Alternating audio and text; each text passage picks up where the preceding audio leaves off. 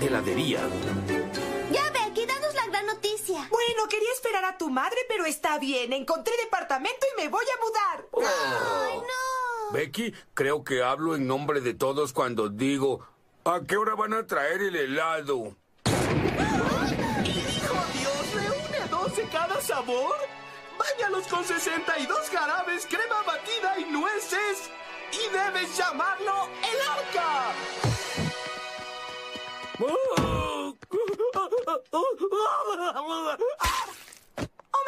Tranquila, está tragando. Bueno, tal vez no. ¡Ay, tenemos que salvarlo!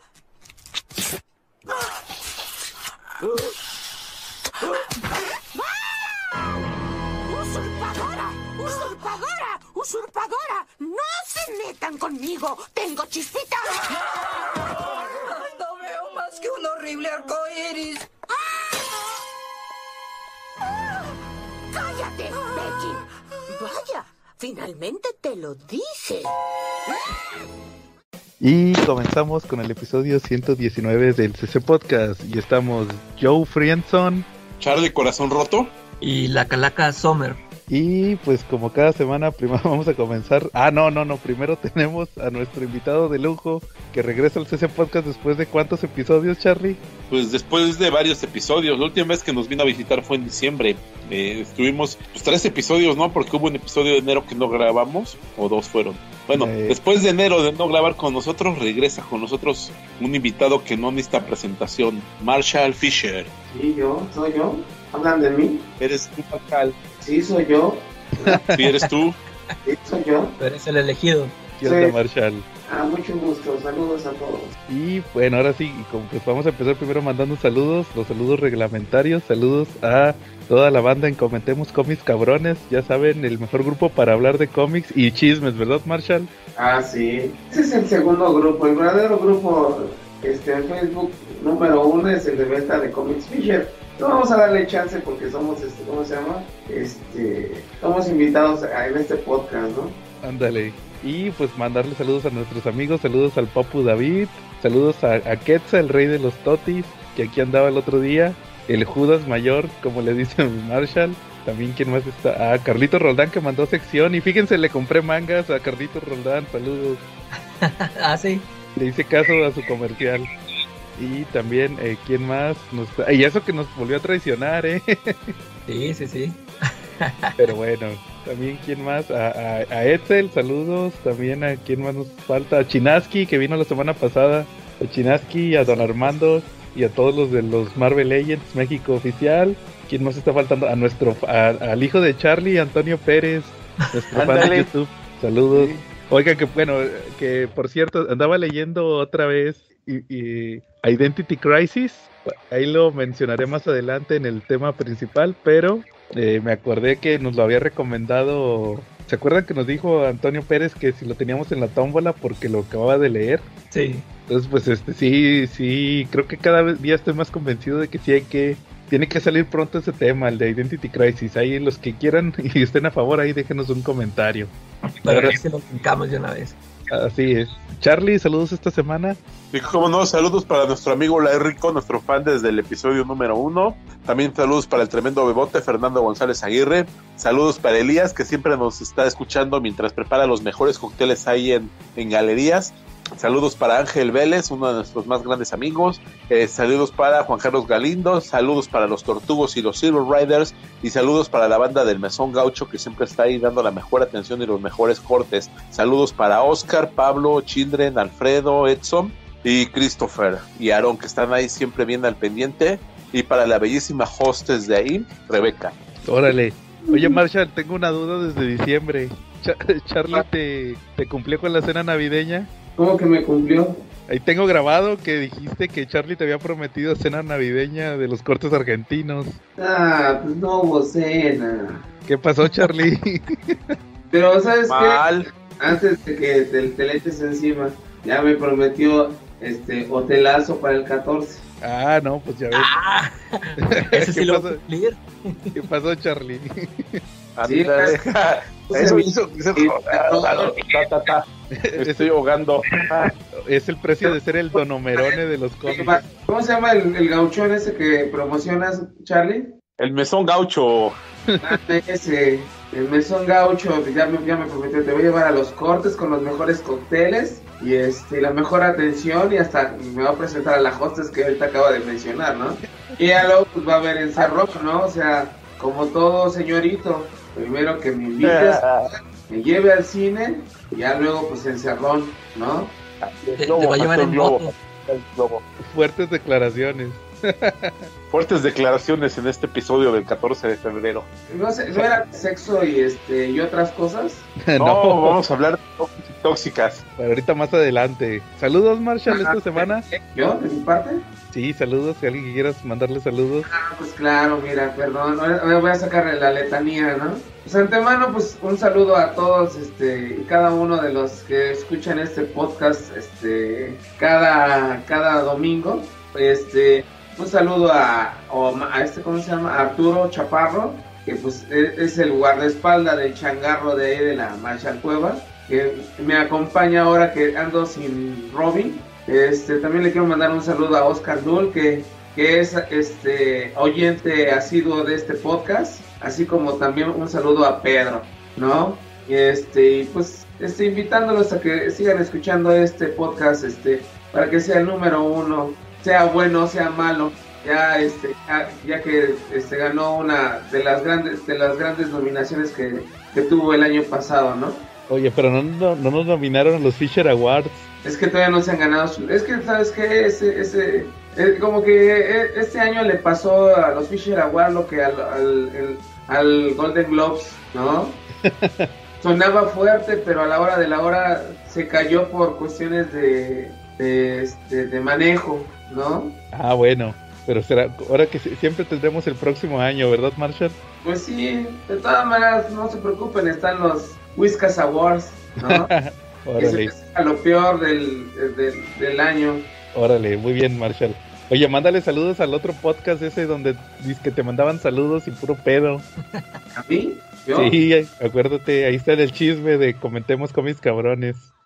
Sí. Este que, este que se promocionaba, que eh, nosotros también le mandamos eh, saludos al Papu y puro pedo, que, que tenías que, eh, ¿cómo, ¿cómo les dije? Que tenían que agradecer, tú tenías que agradecerles para Nos lo que te agradecerá mucho por mencionarlo. Así es, así que agradecenos, Marcel. Ah, tengo que agradecer. Pero pues no, lo hice hace ratito debajo de la mesa. Con Charlie, por eso está bien emocionado, por el Ajá. 14 de febrero. O sea, yo. Ya se puso celoso el Joe, ¿eh? Todos celos. Pues ya sé por qué le dicen calaca al calaca. ¿Qué? ¿Eh? Ya sé. Ah, ah, calaca. Ah, qué bárbaro. Son puros bien. rumores. Grande, grande sorpresa. Órale. Novedades me llevé. Va, cochino español, Charlie. Ah, pues mejor que nos- nuestro invitado de lujo nos diga el cochino español que ahí viene, que viene duro esta semana, ¿no? A ver, Marshall, ¿qué tenemos esta semana de bueno? Pues mira, lo prometido es deuda. Les había dicho que por, por estas fechas este, iban a salir, iba a salir mucha reimpresión, ¿no? Entonces ahora sí que eh, se nota que el calendario de Smash se atrasó. Originalmente estos títulos yo creo que iban para enero, pero los propusieron y ahora sí pues ya, ya están a distribución para el día 14 exactamente, para que le, para que le regalen a su novio coleccionista o a su chiles coleccionista de cómics, un buen cómic, ¿no? Se estrena este, ahora sí que sale Marvel este remasterizado, incluye del 0 al número 4 plus el epílogo. Órale, qué bien. Obvio ya hice unboxing, vale mucho la pena, está rico, sabroso, es una buena reedición. Este, si tiene la, la- la edición pasada, pues realmente vale completamente la pena adquirirlo. Además que ustedes van a ver este, la evolución de Alex Ross de 1990 a, a, a ¿qué fue? Al 2018, ¿no? 2018 y van a ver que pues no ha perdido el estilo, ¿eh? De hecho, mejoró, ¿no? Este también otro de los títulos que nadie tenía mucho, nadie, esper- no- nadie lo esperaba, pero ha llegado, es el Uncanny X-Force, que yo lo llamo volumen 1. ¿Se acuerdan de esta serie que salió de Marvel eh, Essentials? Ajá. Este, pues todos creen que había muerto, pero no. Este, en las teorías locas de Marshall es- se nota que eh, Televisa tomó la decisión de cambiarle el nombre y ponerla de nuevo en marcha. Entonces ahorita retomó con este, esta edición de Marvel Gold Edition y va a traer este, esta corrida de Uncanny X-Men de Remender y este, Jerome Peña con portadas de, bueno, con portadas de este Esad Rivik, ¿no?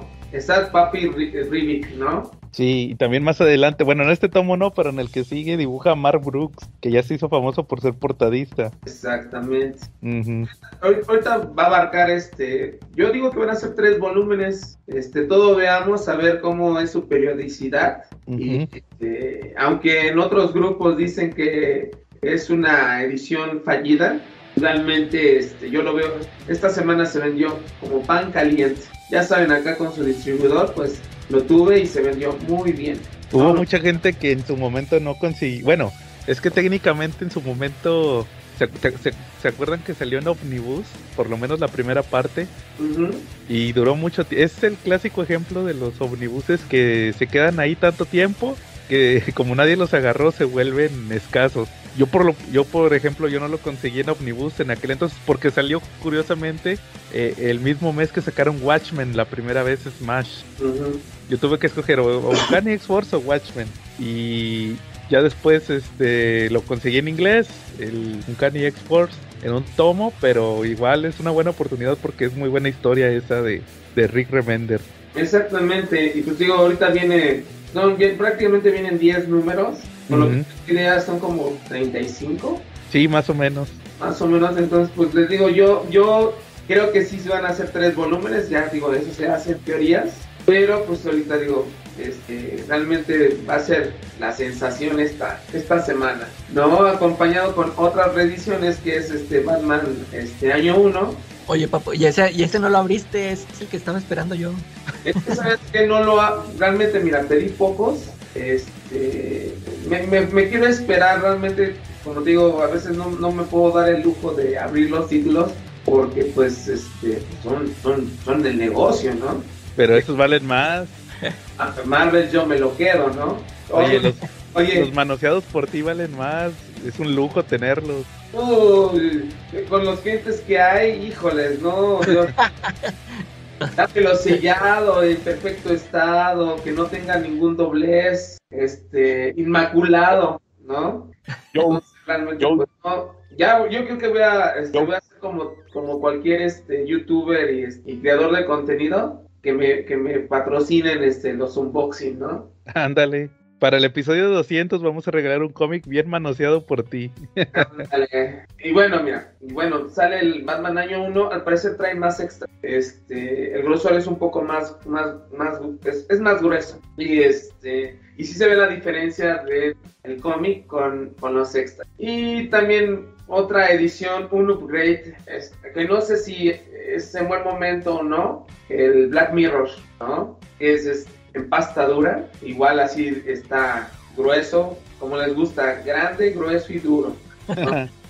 Pues es que, es que es el mes de Batman, tiene que vender. Pues de todas maneras se, se ve que este Smash este, trae la idea, sacó el Batman Tierra 1, que en, al- en algún momento al final del, del tomo este, aparece el acertijo, el Batman Arkham este, Asylum con del acertijo, va a salir en marzo este Batman Arkham Asylum del pingüino, entonces pues va encarregado por ahí, ¿no? Claro. Batman de Pattinson. Y bueno, realmente ya este, en cuestión de... Ahora, ahora este, Televisa decidió sacar mucho este formato poster book porque trajo, va a traer esto, va, va a distribuir este, el poster book de Jim Lee. Eh, va a salir la historia de Marvel en formato poster book. Eh, también va a salir Trillium de... de ay, ¿cómo se, a ver, recuérdenme cómo se llama este cuate. Jeff Lemire. Que, ándale. Yo, yo, yo, yo digo, es, es este escritor para mamadores, ¿no? Este, bueno, Jeff Lemire, este, va a salir el, el uno, el- ya casi de, la- de los últimos tomos de Nick Spencer de Spider-Man, el, el volumen número, si no me equivoco, es el 13. Este, por ahí también, este, se, me- está yendo, mm, algo se me va, se me van los, los- El de Action Comics, el último. ah, exactamente, el volumen 5, que, es, que, que concluye la, la corrida de Blend Bendis en, en Action Comics. Y se me olvida por ahí el otro, ¿cuál es? El, la historia del universo Marvel en tamaño, ¿qué? Eh, ¿Cómo le llaman? No, ese ya. Más que nada, sabes que los temáticos o TPBs Ajá. es Action Comics, Spider-Man o Amazing Spider-Man. Y me falta otro, no me acuerdo. Ah, Wolverine, volumen 2. En dos, exactamente, vuelve en volumen 2. Órale, Esos tres y hasta el momento es lo que va a salir, ¿no? Claro. ¿Y qué sabes de ese del universo Marvel, Marshall? La verdad no, no, no lo, no lo pedí en preventa. Realmente este, veo mucha apatía porque van a ser seis números y el precio, el valor del título es de 250. Entonces hay que, este, yo creo que ya teniéndolo en mano igual le doy una, una manoseada para que para, para convencerlos si realmente conviene, no conviene. Digo, ya he escrito de cada quien, realmente título nuevo, nada más lo único que cambias es el, el formato. Creo que no salió en formato de poster book. No, salió en números normales, pero el recopilatorio sí era, creo que poster book. Poco. Sí, o, o por lo menos, ¿cómo le llaman, Calaca? No es poster book. Treasure, es- Treasure Edition. ándale, así le ponen. O sea, sí, sí se va a ver chido, pero el precio sí está excesivo. Ajá, Es que existe el papu, ¿no? Es lo bueno, es lo bueno. ándale. Yo ya de eso ya lo estoy meditando, ¿no? Realmente lo estoy meditando porque realmente sí, pues eh, no todos están dispuestos a pagar este, el arco completo. También no se sabe la periodicidad de cómo lo vayan a publicar, porque en Ujú. marzo no está programado el número 2. Ya realmente en marzo ya empiezan las publicaciones de las grapas, entonces eh, pues veamos, ¿no? Pero pues, ahorita este, pues esta, esta semana es de reimpresiones, upgrades, este, de, ahora sí que de cambiar esos, esas pastas duras que ya están chatas por unas mejores. Por cambiar ese Batman año 1, este amarillo fuer- eh, naranja veme a fuerzas, ya sea por la edición que publicó exclusivamente Televisa en su, en su página, o pues con la edición que sacaron que es blanco y negro, que se ve coqueta, parece más black and white, pero eh, ya es criterio de cada quien. Oye, y ahorita que mencionabas que las grapas, ¿sabes algo de que nos puedas adelantar? Pues mira, va a salir este. No me acuerdo el, el, el escritor de Injustice, que ¿cómo se Tom llama? Taylor. Tom Taylor. Este, va a salir Dark Age, ¿no? Ah, sí es cierto. Dark Age y va a salir Indeed y Frontier. Ah, órale, qué bien. Esos van a ser los títulos que van a salir para marzo, en grapas. Realmente en marzo pues va a estar medio chato, a mi criterio, ¿no? Es- tiene este en formato este Definitive Edition eh, Green Arrow, creo que es año 1, si no me Sí. equivoco. Y, y de pastas duras, yo creo que el raro pero cierto, reimpresión de Long Halloween. ¿no? Ah, órale. y va a ser de los títulos. También por ahí está mencionado que en este año van a reimprimir Hush, Ah, es cierto, eso sí ya lo habían anunciado. que trae, ¿cómo se llama? Este, la portada de Jim Lee este, de One Dollar. Ajá. Esa posiblemente sea la portada, todavía no se sabe. Pero vamos, ahorita va a ser un año con más reimpresiones para que este, sigan comprando repollo. Exactamente. Hay que hacer nuestro episodio de Repollos parte 2, creo que fue uno de los primeros episodios. Este mes sale Ajá. este, Catwoman When in Rome. Ah, sí, ya sí, ya está anunciado. Pero vamos, como te digo, realmente en enero Smash se, se aventó su puente, o sea, publicó poco la primera quincena y ya para finales de enero y principios de, de febrero la dejaron llegar con todo, pues ahorita vuelven a retomar, vienen un poco calmados, veamos ahorita a ver qué, tal jalan todos los títulos, pero digo, es realmente que eso hubiera salido en enero, que es Sí. cuando les encanta aventar este tanto repollo, ¿no? Sí. Además, no olviden que en marzo va a salir este en formato pasta dura Back in Black. No es cierto, In in Black. Ah, es órale. Ya para, para completar en tomo todo lo de Venom. que el- todas las grapas que salieron el año pasado, pues ahora va a salir en formato pasta dura. ¿no? Órale, qué bien, porque es, un- es el único que me falta a mí. Sí, ahora sí que ya sabes, como, como hay coleccionista, si no te gusta tener grapas y te, te gustan los eventos ya directo en pasta dura, Ujú. van a publicar tanto el Stream, Carnage como In in Black. Uy, el Stream Carnage apenas lo conté, pero bueno. No tengo en grapas, pero no claro, sé. Nunca falta el que lo quiere en, tomo, ¿verdad? Pues a veces uno le, le ve, le ve mal que, es- que saquen en diferentes formatos, pero a veces este, más es más y por el puro placer, ¿no? Ahora sí que los que se pueden dar el gusto, pues te lo pueden dar. También es este, cuestión de gustos. Hay, realmente el coleccionista de cómics veo que aquí en México el fuerte es la pasta. Entonces es- se vende bien el, la pasta dura y pues vamos, es un formato rentable. Entonces pues no hay pierde con la pasta dura. Y con la grapa pues tiene sus detalles. Por eso ya no la publican tanto acá.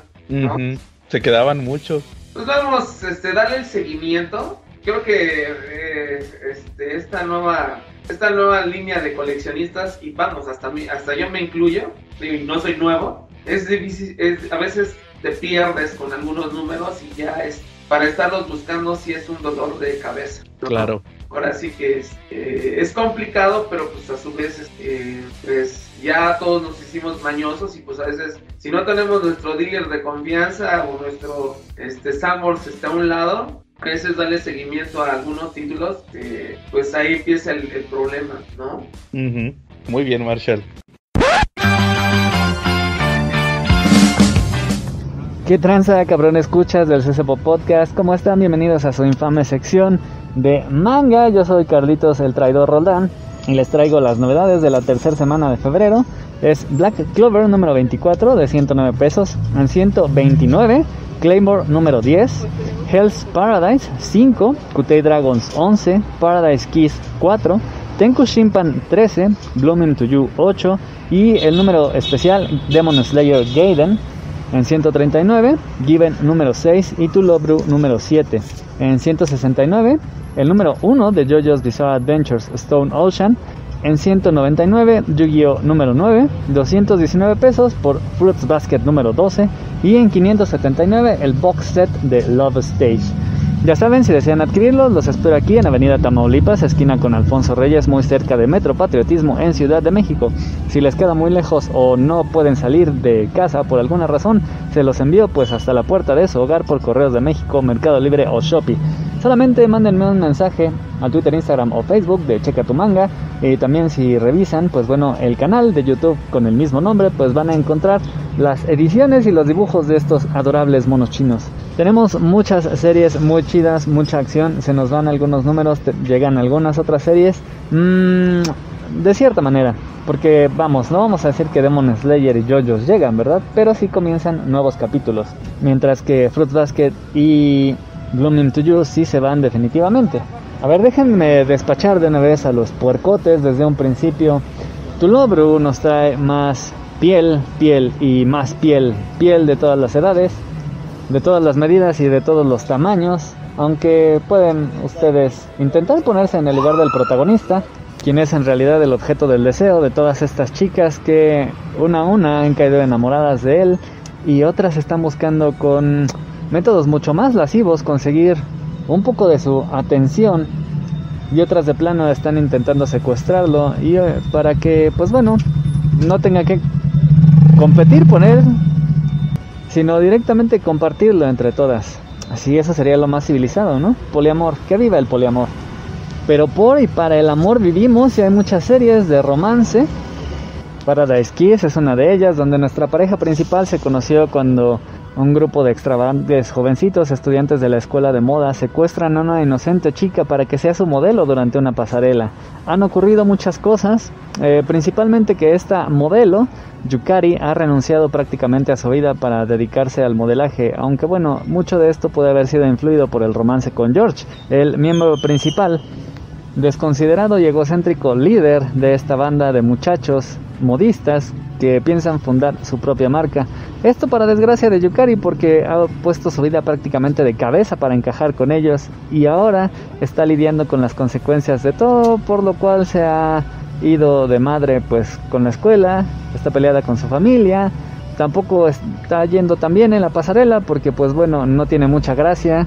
Gracias a sus preocupaciones pues se volvió completamente enfermiza gracias a los desórdenes alimenticios y que bueno, también le dio en la torre a sus hábitos de sueño y prácticamente a toda su vida, pero bueno, finalmente ha llegado el día de la pasarela donde todo podría componerse, llevar bien su romance, pensar en un brillante futuro, pero todavía se le viene encima un número más en el cual parece que va a tener que lidiar con un triángulo amoroso. Mientras que Fruits Basket se nos da esta gran serie. Aquí como lo digo en el video de mi canal, pues realmente es el broche a todo lo que se había venido dando porque ya la solución a todas las relaciones amorosas que se habían planeado y las traiciones, las revelaciones ya habían ocurrido. Así que aquí simplemente pues viene el desenlace, el planteamiento final de todas las relaciones, de todos los problemas, plantear el futuro de los personajes y si quieren ustedes ver los extras, que son bastantitos y que pues bueno van a servir bastante para todos los fans que llevaron religiosamente esta serie, pues chequenlos ahí en el canal de Checa tu Manga. Tenemos romance LGBT y más con romance lésbico en Blooming to You. Esta serie también termina. Estas dos chicas pues bueno al principio comenzaron una relación que parecía no llegar a ningún lado pero que conforme fue avanzando la serie fueron descubriendo cosas acerca de ellas mismas y pues bueno, la relación se hizo más estrecha, comenzaron a ayudarse y aquí finalmente veremos si se van a quedar juntas o no. Eh, Given es la historia de un grupo musical cuyos miembros tienen sexualidades y vidas amorosas tortuosas incluso dentro de la misma banda, compuesta por puros chicos. Love Stage es una serie Está bastante divertida, la verdad, tiene un humor muy simplón, como el que me gusta siempre. Y aquí podemos ver, pues bueno, lo divertido que es una relación entre dos muchachos que están dentro del ámbito artístico. Particularmente uno quiere ser mangaka, otro ya es un actor consagrado y cómo ellos intentan llevar su relación en paz mientras intentan ocultarlo de los fans de él, mientras que pues bueno, intentan prosperar en su relación. Está bastante chida, muy divertida. Y pues bueno, la pueden adquirir por un buen precio, 579 todo el box. Y siguiendo con los espadazos, tenemos espadazos en Demon Slayer Gaiden. Aunque claro, aquí ya no son espadazos entre dos penes venosos, ¿verdad? No son espadazos lechosos y erectos, no, son espadazos de una espada samurai en contra de un demonio que intenta devorar humanos. Así es, estoy hablando de Demon Slayer Gaiden. Esta serie fue una de las más exitosas en los últimos tiempos. Ahí tiene anime. El anime está bastante chido. Eh, creo que hace mucho para realzar el dibujo de la serie. Que bueno, sin la serie no sería nada porque la historia está muy bien. Es un shonen bastante prototípico en donde el protagonista, pues bueno, cumple una misión y es salvar a su hermana eh, que fue convertida en demonio y vengar a su familia que fue asesinada por un demonio al exterminar al mayor de todos los demonios. Esta historia ya concluyó, pero Demon Slayer Gaiden nos trae un par de historias con dos de los pilares de la compañía Cazademonios, es decir, dos de los cazademonios más fuertes. Son historias muy entrañables y además trae una serie de tiras cómicas al final. Está bastante chida para todos los fans y si no eres fan y no has leído, pues también es una buena manera de empezar en lo que empiezas a conseguir los números de Demon Slayer, que pues bueno, hay algunos bastante agotados. Más espadazos en contra de demonios, pero estos son de demonios contra demonios, unos que buscan salvar a los humanos contra otros que buscan comérselos. Claymore, en donde nuestra protagonista, pues bueno, ha pasado de ser la Claymore más débil a probablemente una de las Claymore más fuertes, pero como toda su fuerza es, digamos, prestada y no propia, pues va a tener bastantes problemas para enfrentarse a uno de los demonios más fuertes de todos, mientras pues bueno intenta combatir y salvar al mismo tiempo con una de sus compañeras que también está en el top de las Claymore. Black Clover, pues bueno, son espadazos mágicos, Hell's Paradise son espadazos ninjas, pero pues bueno, ahora estos ninjas van a aprender también a manipular el ki, así que se van a volver super saiyajines. Y un poco en la misma línea, seguimos teniendo las aventuras y la acción con Tenku Shimpan, este manga de sobrevivencia, en donde cada vez más se acerca el duelo entre los dos grandes grupos que se han ido formando de los candidatos a Dios, que han ido no solamente recolectando el poder de los enmascarados, sino que también se han ido aliando con otros humanos que pues bueno, tienen esta capacidad de manipular a los enmascarados, incluso llegando a secuestrar a los miembros del otro grupo para ver quién va a ser el dominante, quién va a llegar a convertirse en Dios y poder modificar este mundo en el cual se encuentran. También está bastante chido si lo que buscan es más acción y algo de fanservice y no tanto diálogo. Y si ustedes están enfocados un poquito más a la aventura, Kutei Dragons está, está bueno, ¿eh? tiene un arco en particular. Ahora uno de los miembros de la tripulación se perdió y resulta que en realidad fue por voluntad propia al lugar donde había nacido, que está siendo azotado por un dragón. Esto no lo habrían descubierto si pues bueno la tripulación no hubiera ido a rescatarla. Y en el proceso se enteraran de pues bueno que esta chica en realidad era parte de la nobleza de este lugar. Así que pues bueno todavía queda bastante historia en este rescate. Y siempre me gusta cerrar con lo mejor.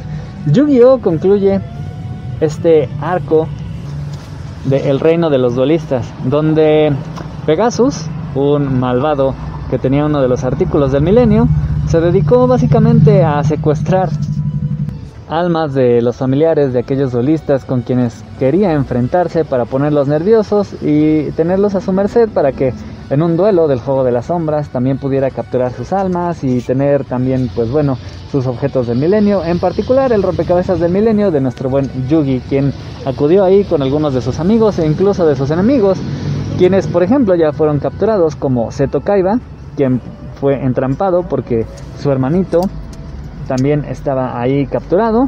Yugi pues todavía está luchando por el alma de su abuelito y por supuesto Yonouchi, este novatazo, pues bueno, ha llegado hasta las semifinales ya, buscando el premio económico que le ayudaría a curar a su hermana enferma, pues bueno, estos dos tendrían que enfrentarse también en un duelo antes de enfrentarse a Pegasus, quien tiene todas las de ganar porque tiene estas tramposísimas cartas del mundo Toon que pues bueno, básicamente le confieren más fuerza a sus cartas y además de una especie de invencibilidad en contra de las demás cartas, así que quien sea que lo enfrente al final la va a tener realmente pelono. Yo me acuerdo que antes Panini incluso decía que era difícil que llegara a JoJo's porque eran muchísimos números y las series largas realmente no eran la prioridad. Sin embargo, pues bueno, ya han concluido un par de series con 70 números. Sigue One Piece que ya casi llega a los 100. Pues bueno, ya llegamos a la sexta parte, Stone Ocean, donde incluso ya protagoniza una de las hijas de los antiguos protagonistas, Jolene, hija de Yotaro Kujo, uno de los personajes más badass y más representativos de toda esta serie. Llega para protagonizar su propio su propia saga de JoJo's. Y déjenme decirles que si ustedes no han leído todo lo anterior, es un buen momento para comenzar, ya que Jolene, al igual que ustedes, no conocen nada acerca de los poderes que son tan característicos de esta saga, se va a encontrar con ellos por primera vez, los va a descubrir prácticamente por sí misma. Todo esto mientras está encerrada en una prisión, culpada de delitos que ella no cometió, pero que cayó por cabeza hueca después de haber sufrido pues prácticamente el abandono tanto maternal como paternal en muchos sentidos y ahora pues bueno su padre vuelve para explicarle qué demonios son esos poderes que adquirió y cómo es que están relacionados con su estadía en la cárcel y con su propio padre que después de tantos años vuelve para encararla e intentar ayudarle a salir. Esta serie, esta parte va a constar de 11 tomos y la neta se ve bien chida. Ahora sí, pues ya he cumplido, acabé con esta infame sección podemos dar gracias a Dios. Ya saben, visiten mis redes, compren, compren, compren y volvemos a la programación habitual. ¿Algún tema que traigan esta semana, Charlie? Eh, sí, fíjate que sí. Yo me aventé una serie esta semana y la pude terminar. Eh, estamos muertos. ¿Ya la vieron? La de los zombies. Efectivamente. ¿Es una serie? Sí, coreana de... salen varios del juego del calamar, creo. ¿Qué tal está Charlie? Eh, pues a mí me gustó. Eh, son 12 capítulos, si no mal recuerdo, y están bastante bien estructurados, ¿no?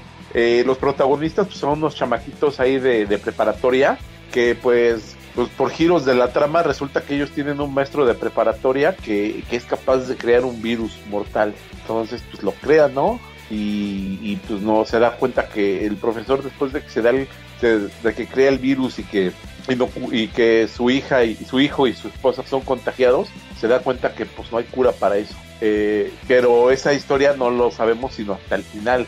Eh, los capítulos giran en torno a cómo los, los, chavitos inician con un grupo pues más o menos un poquito grande y van perdiendo poco a poco elementos en su lucha por salir de la escuela porque pues el virus es más rápido chisme en una prepa. Entonces en un ratito ya todo el mundo lo tiene en la prepa y traspasa la prepa y llega a la ciudad. Entonces pues llega el ejército y hacen una, un toque marcial, ¿no? Una ley marcial. Y son todas las interacciones que se dan entre ellos pero me gustó, me gustó que es que tienen que tienen las series japonesas, eh, pero aún así está, está entretenido, ¿no? ¿Ustedes ya la vieron? No, pero escuché de ella. Igual he escuchado de ella, pero no, no, no, no, no es mi giro. Me gusta el chisme. Denle la oportunidad, papu, está chido. Mira, salen por ahí algunos personajes interesantes. Por ejemplo, sale la presidenta que se llama AMLO, que diga AMLA. y, y pues está entretenido, ¿no? A mí me gustó mucho, me dio mucha risa cuando vi que la presidenta todo el mundo la reverenciaba, de, ah, la presidenta, la presidenta, ella así con sus aires de, soy la presidenta, se llamaba Habla. Entonces me, dio mucha risa eso, ¿no? Eh, eh, sale, salen, pues los nombres son así medio raros, ¿no? De Hosh no que y, y Yo Yo y todos esos nombres, ¿no? Como acostumbran, pero pues son coreanos, ni modo que se llamen Pancho y Pepe, ¿no?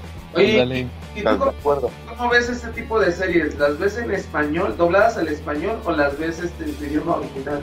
Fíjate que las veo en su idioma original, pero voy a aventarme el reto de ver una de ellas en su idioma original con subtítulos.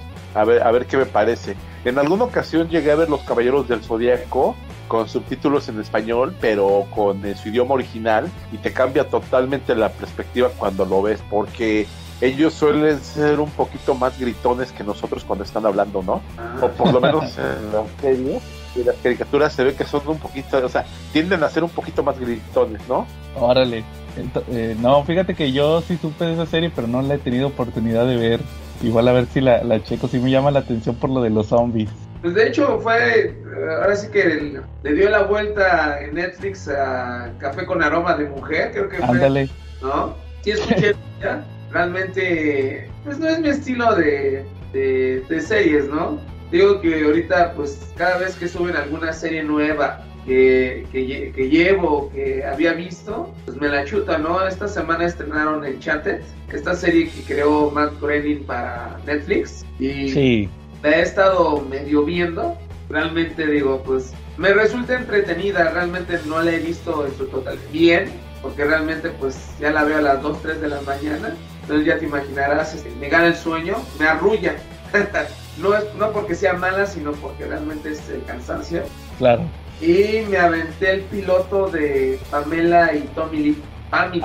Fue creo que lo, más... Sonado. Pues te voy a ser honesto, ¿eh? para los que ubican a Pamela Anderson y a Tommy, pues ellos son los pioneros de los este, videoescándalos, ¿no? De los packs. Exactamente. Ellos fueron los que revolucionaron el internet con videos, este, con su video, este, este, Triple X, ¿no?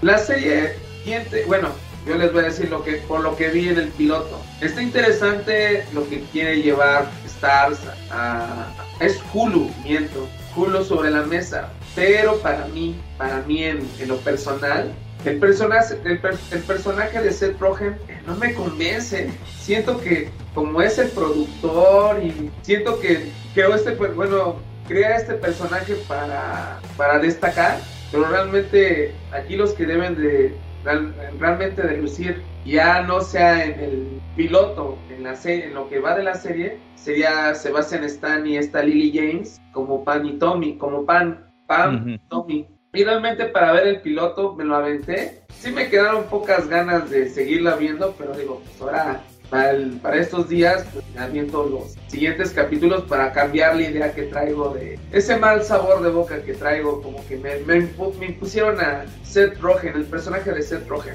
¿no? Entonces realmente pues si les encanta el chismecito de cómo llegó ese video, es, eh, ese supuesto video a, en línea y como productoras de cine porno este, lo vendieron, pues eh, dale un ojo. Además de que también es este, cultura general Guardianes de la Bahía ¿no? Y Motley Crue.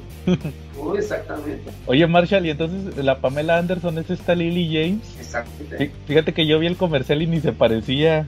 Sí sabía que era el Winter Soldier, era el Tommy, pero no sabía quién era Pamela.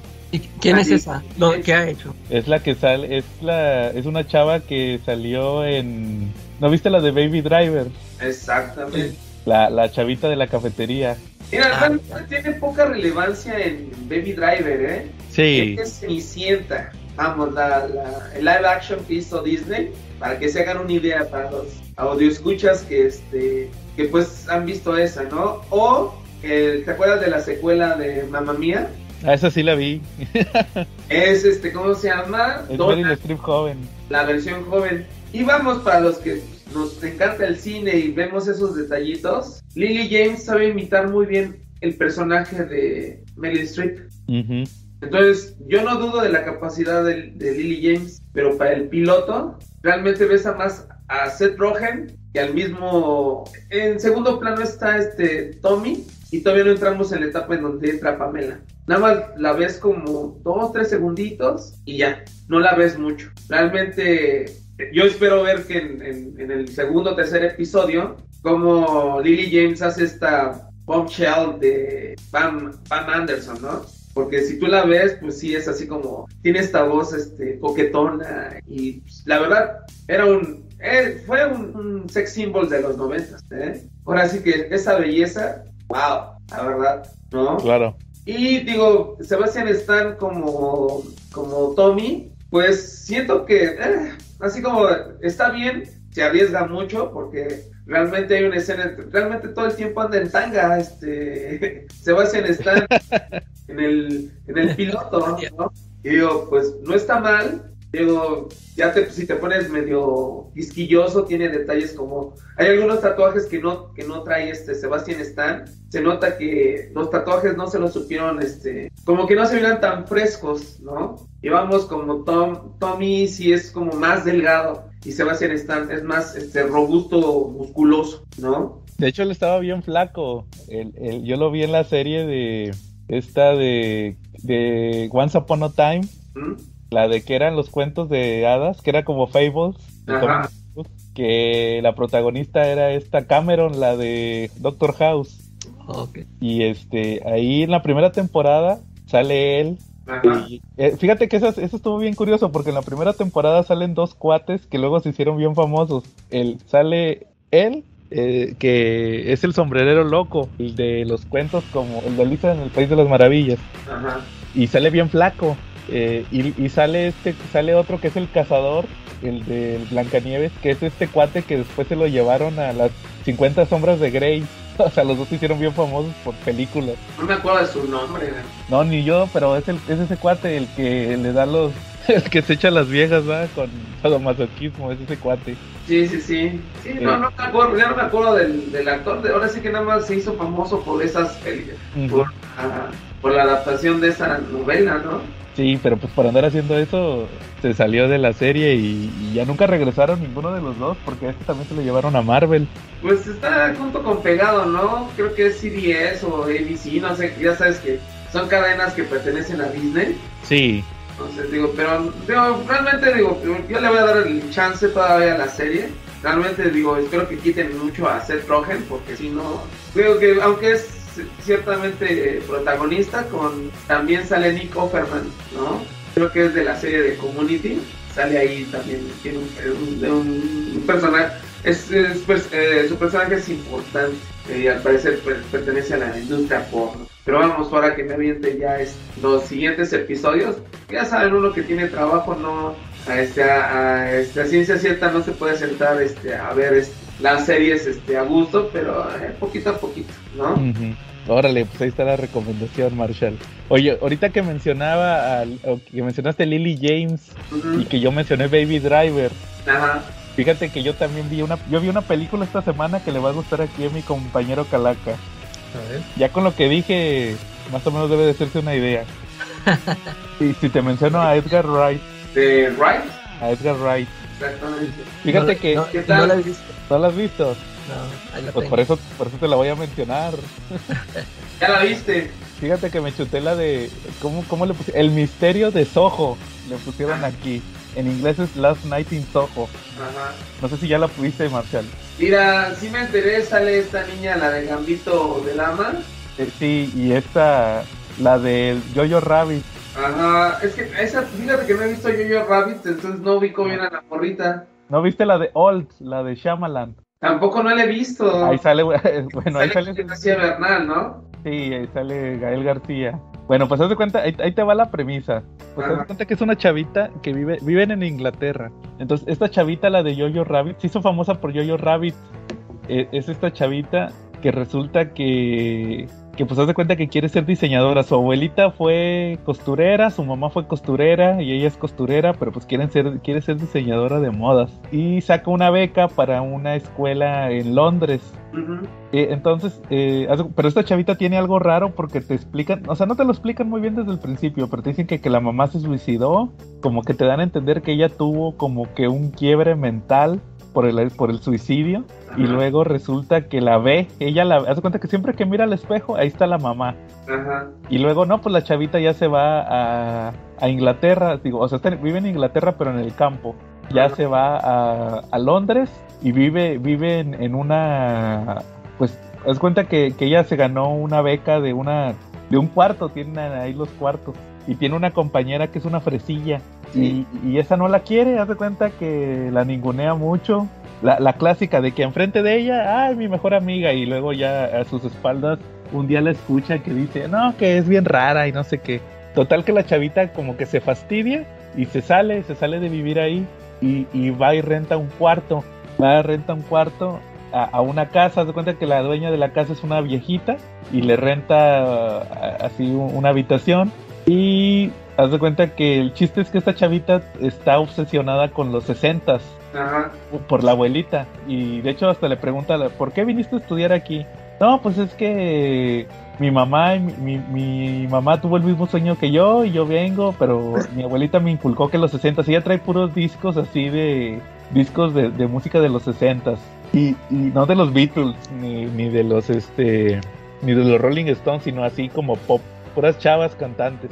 Y, y resulta que pues haz de cuenta que le, que le renta el cuarto, prácticamente la casa está sola y ella se duerme, haz de cuenta que pone el tocadiscos y se duerme y, y haz de cuenta que deja el tocadiscos prendido cuando se está durmiendo. Y resulta que cuando ella está ahí se, se transforma en la, en la güera, en la Anna Taylor Joy Soy.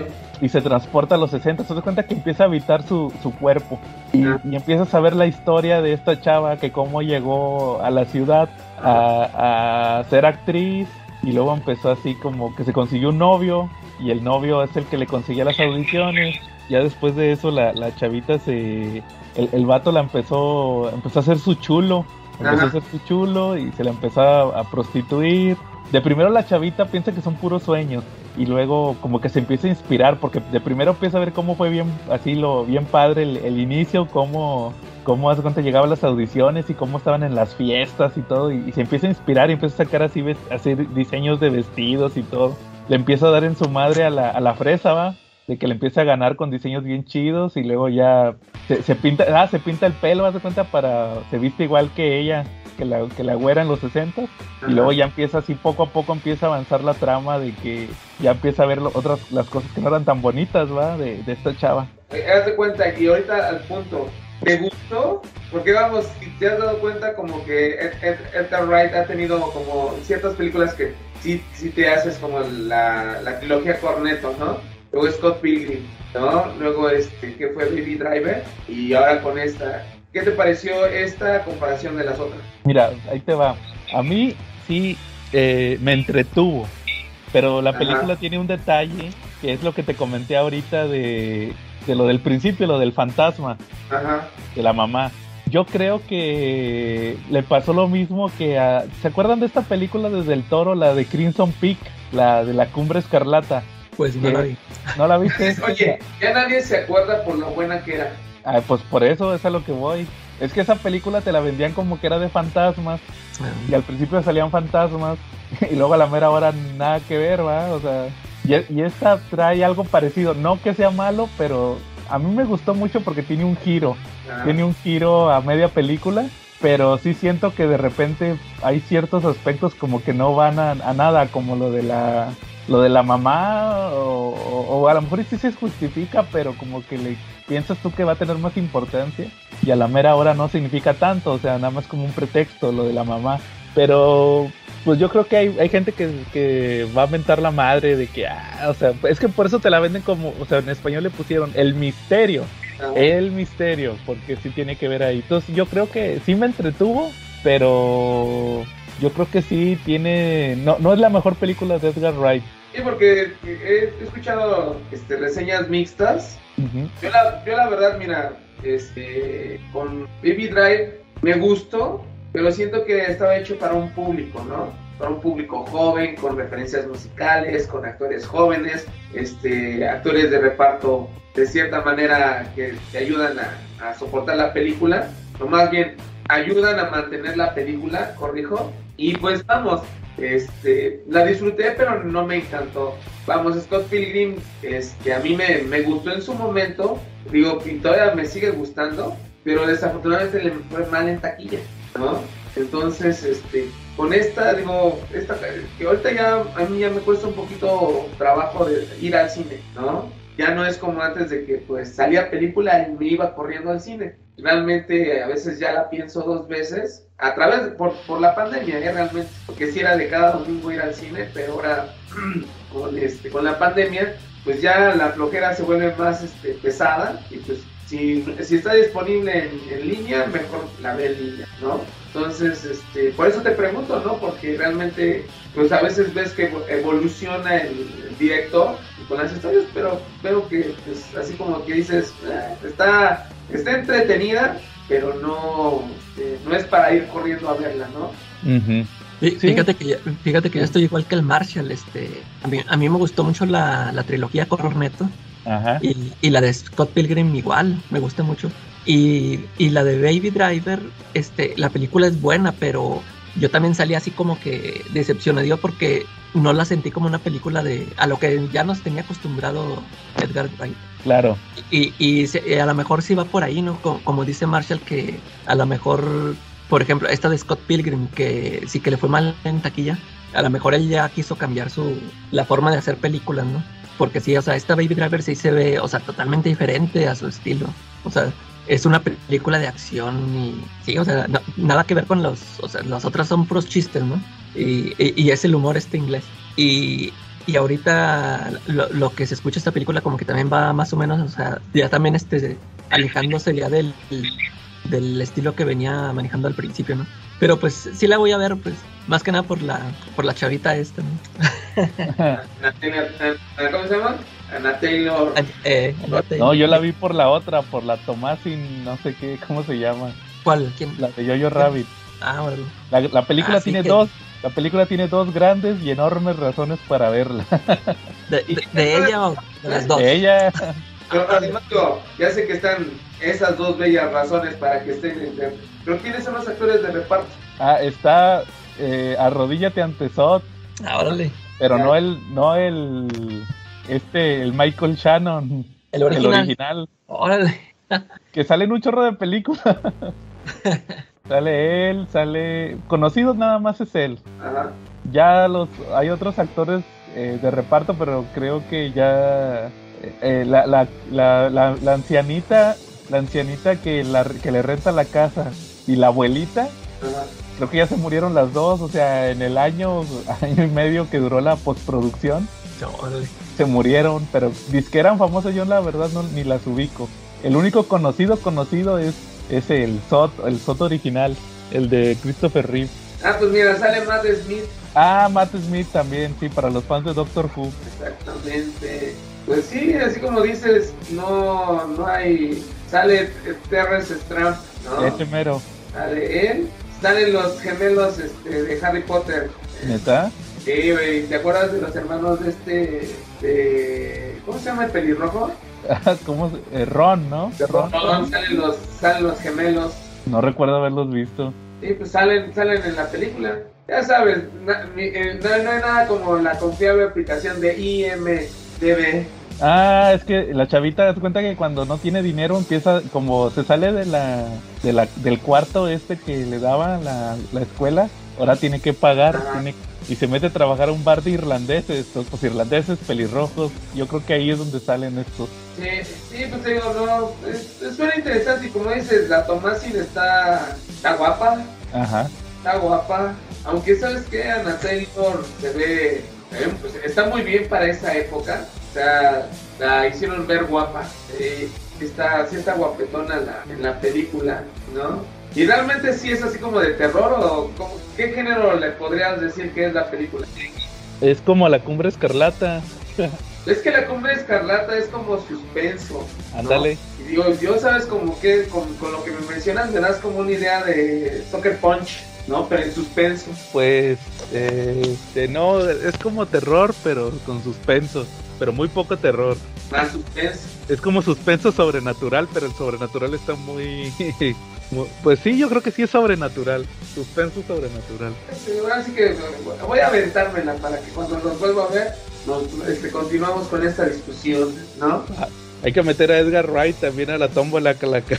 Eh, sí, bueno. La idea mejor que, que sean los temas directos. Tengo ganas de hablar de esto. ¿Para qué hable Calaca? Porque casi nunca habla. Ándale. Ah, ahí hay varios temas míos, ¿verdad? Yo, ahí en la toma. Sí, así es. Pero hay que hacer un especial tuyo, Calaca. Calaca hablando dos horas. Na- nada más el Charlie tiene show. Ándale. ¿no? Así para que nos hipnotices con tus este, pláticas, señores. ¿no? Ándale. ¿Sabes, Calaca, alguna pues, serie, película, como dice Charlie? No, fíjate, fíjate que tenía planeado ver una película, pero ya no tuve chance. Ahorita nada más este quiero comentar unos cómics que leí. Ya, ya por fin leí los tomos estos que, los últimos que tenía yo de Superman de Bendis, el, este, el Metropolis Burning. Ajá. Eh, me, me gustó, a, a pesar del dibujo de John Romita Jr., que ahí está fatal, pero me, me gustó cómo sigue avanzando la historia Bendis con todo este esto del Leviatán, que ahí lo mete con, con el ataque de Luthor a Metrópolis. Me gustó ese, ese arquito que, que viene ahí. Y, y el de mitológico. Este, sí, como ya habías dicho tú que vienen las, la, el- la parte final de la verdad. Ese se me hizo muy chida. Yo creo que ahí debió de haber terminado, porque ya todo lo demás está de más. Sí, este, el, el capítulo, la parte que sigue esta de donde meten a Doctor Fate, ese sí se me hace un relleno total, aunque vi- esta, esta plática que tiene Superman con Doctor Fate sí se me hizo interesante, se me hizo chida. Este sí le da profundidad a los, a todo lo que venía sintiendo Superman, ¿no? De que te explican, o sea, ta- ta- qué fue lo que causó que revelar su identidad y todo. Oye, lo- ¿qué, qué no es ahí donde lo hacen presidente de la Tierra o algo así? En, en, no, creo que en la Ah, no, eso es en Action Comics. eh, No, es después de que revela la identidad. que lo hacen presidente de la Tierra, entonces no he Ah, leído eso. no, no, estoy mal, no estoy mal. No, ya, ya, ya, ya me volví loco. No, sí, na- nada más ahí platica con Doctor Fate de, de cómo se siente. Y, y ya, pues el- el- la tramilla esa que ponen con la, la chava esta, pues como digo, puro relleno. Y lo de esto de mitológico, eh, me gustó al principio porque mete este, secuencias del pasado con Lana Lang. Es- esas, esas cosillas se me hicieron chidas, pero pues sí, en lo del personaje este de Sin Mar, o no, no me acuerdo cómo se llama el extraterrestre como, como que se veía interesante, pero pues no, no dio para, para mucho. Fíjate que ese primer, ese primer número, el 25, Sí. que es el 25, el de ese de mitológico, se me hacía bien como que Bendis le tiró mucho con eso de, de lana. Yo esperaba más porque como que entendía que, que la lana se daba cuenta que la cagó con Clark o no sé, ¿va? Sí, ah, sí, y ya. Y, Y nunca que dije, no. nunca siguió. sí, sí. Es que, pues qué gacho se lo, se lo cortaron ahí. Fue, el- fue cuando le dijeron a Bendis, no, ya, ya va a venir otro escritor. nunca entendía que iba eso. Sí. Quién sabe, a lo mejor sí, a lo mejor sí tenía un plan y ya no lo pudo desarrollar. Eh, Este pobrecillo, te digo que ta- también apenas estaba escribiendo la Justice League y ya se la mataron. Ah, sí. Ya también lo sacaron de- del título. Oye, y, y- y- pero es más adelante, ¿no? O sea, y ahorita va a terminar todavía. Sí, ahorita sí le faltan como unos cuatro o cinco números, pero pero también, o sea, así de repente llegó la noticia de que se va a morir la Justice League y, luego que, que voy viendo que ni siquiera él lo va a escribir, que este, él va a escribir hasta el 74 y el 75 ya, que es el final, ya lo va a escribir otro cuatro, ¿no? Ya también dije, "Mm, pobre Bendis. Oye, oigan, ¿y ustedes, si escuchaste tú eso, Marshall, de la Justice League que va a morir? Sí, escuché este, que le dio promociones de IW, bueno, sí, sí, sí, IW. Este, Pues, pero pues, Usted, tienen que hacer un evento para jalar. Yo siento que ahorita este, DC está muy, muy flojo, ¿no? En eventos. Ajá, no, no tienen eventos fuertes. Pero es que yo creo que está bien porque por lo menos no te cansa con la fórmula de el mega evento cada tres meses, ¿va? Pero sí necesitas como un- un- una... Vamos, yo creo que todo el, el, el Revere con corridas como la de Batman, que todos estábamos como de, y se va a casar, y no se casó, y este, y Tom King quiere este, llegar al número 100, no sé qué tanto, y no que lo sacaron a tal número, había como cierta jiribilla, había cierto seguimiento, ahorita que entró este eh, pues todo así de, ah, sí, está bien. Este, los personajes que creó este, con este, con el sexy eh, este, cemental español, Jorge, ¿qué es? ¿Jiménez? Jorge Jiménez, sí. ¿Eh?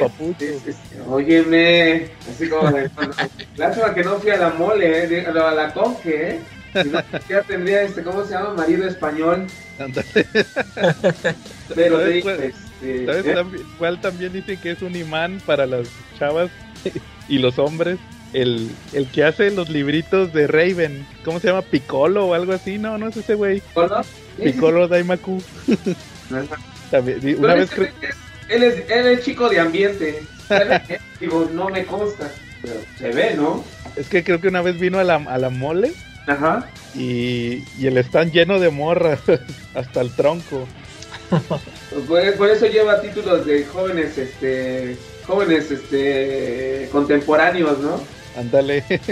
Sí, pero te digo, no, digo, sí le hace falta a DC algún título, le falta, vamos, este, lo, lo último que está escribiendo este Tom King con, con trazos de, de Clayman, eh. Batman y Catwoman, tampoco no, no fue, no fue un, así como de wow, ¿no? Está bueno, pero le, pero le da muchas largas. Sí, Pero- ya no pero le sí faltan como- dos números. eh, es que sí, como lo- estos títulos que están saliendo en Black Label, como que sí son los que más, son los más atractivos, ¿no? Porque sí es cierto, como dice Marshall, las series regulares están muy flojonas. Hasta eso el de, lo de Superman con el nuevo escritor de Superman, que no me, no me aprendo el nombre. A mí este sí se me hace interesante, bueno, pero igual este como que no tiene punch, o sea, no, no ha hecho mucho ruido. Pero pues a mí se me, como que sí- ese sí lo daría así como de lo recomendable. A mí, fíjate que el título que ahorita se me hace más atractivo, fuera de Black Label, es el es otro Elseworlds, es el Dark Knights of Steel. Mm, Ah, ah, ese yo no lo ya amenazaron, ¿no? Que ¿Son portadas o son va a ser trazos de esta chica? es- ¿Cómo se llama? Ah, que dibuja bonito. Hey, ¿Cómo?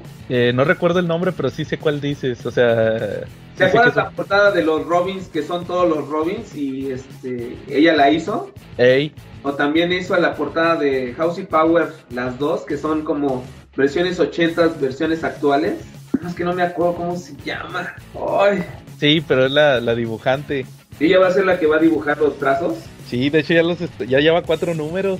Mm, yo- la verdad sí estoy muy perdido, ¿eh? Sí, fíjate que la historia está interesante, aunque sea, que sea un concepto muy básico y que ya se ha usado varias veces. Que Ajá. es este DC en la época medieval. Como que sí le has metido su. Y es Tom Taylor también. Fíjate que como que le ha metido su versión de Game of Thrones. Porque Pues sí hay sí. mucha matanza. Pues mira, fíjate que a veces que lo, lo básico es lo clásico, ¿no? A veces nosotros nos quejamos de, de cómo se llama, de por qué es lo mismo, pero pues a veces lo básico es lo clásico, ¿no? Y a veces pega más y pega dos veces, ¿no? Nos cansamos de las novelas de lo mismo, de siempre, pero es lo que pega, ¿no? Pues, digo, yo creo que sí ahorita DC necesita re- reestructurarse y, y- y- y crear buenos títulos, porque vamos, tú te hablas de Marvel, y vamos, terminó la corrida de Immortal Hulk, terminó lo de Nick Spencer, que vamos, a pesar de que era mala o buena, se estaba hablando de ella, ¿estás de acuerdo? Ajá, Aburrido, ¿no? Pero se estaba hablando de ella. claro. Y ahorita con lo de Beyond. Entonces, y digamos, con Down of X, con todo lo que fue este X-Men con Hickman, pues ha dado de qué hablar, ¿no? Entonces yo creo que sí DC necesita un empujón, pero un empujón fuerte para que este levante y levante sus títulos, ¿no? Digo, pues a ver. digo, pues como dices, ahorita hay pequeñas cosillas y digo, pues ahorita con la, la muerte de la Liga de la Justicia, pues ya sea puerta para que nos, este, nos jale a comprar sus títulos, ¿no? Realmente ahorita que salió el semanal de Endless Winter, realmente sí hubo mucha apatía, realmente nadie estaba como con las Interesado. ganas de llevarlo semanalmente, bueno, quincenalmente, a comparación de Dead Metal, ¿no? Claro. Oye, pero a lo que iba yo era, ¿ustedes no creen que esa famosa muerte de la Liga de la Justicia es la famosa 5G? Sí, La- sí están diciendo. Es que como echaron para atrás eso, eh, a mí se me hace que por eso viene esta sequía de DC, que ya tenían planeado el, esto del 5G y, y luego corren al Dan Video y pues total que dicen que no se va a hacer.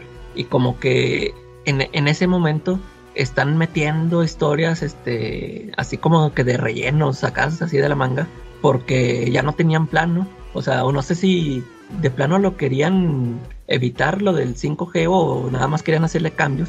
Y pues total que ahora se supone, eh, así como dices tú, esto va a ser, o sea, siempre sí lo van a sacar, a lo mejor renovado, no, no tan fuerte, no sé cómo, pero sí, yo digo que sí va para eso. O sea, se supone que es, es lo que están anunciando, ¿no? Que pues se murió la liga y ahora los, los chavitos, los que quedaron, son los que van a, van a tomar el, su lugar. Porque ya ves que lo cancelaron y todo eso, y, y poquito a poquito fueron metiéndolo, o sea, sin que te dieras cuenta. Con, con lo del Future State y todo eso, ¿verdad? Sí, Por- porque ya ves que está, eh, eh, que, Superman está John, eh, y Wonder luego el Woman, Batman, el Batman la negro, la de la chavita Wonder Girl, o no sé y cómo se esta llama. Yara Flor. Ah, sí, que, que me gusta mucho, que por cierto. Ah, sí. Y, este, y luego Aquaman, cancelaron Aquaman y, y- y hicieron un título que es Aquaman. Y es este, el Aquaman de Young Justice de la serie de animación, que de, de ahí lo pasaron a los cómics, que es el, que es el Aquaman negrito, que aparte es gay.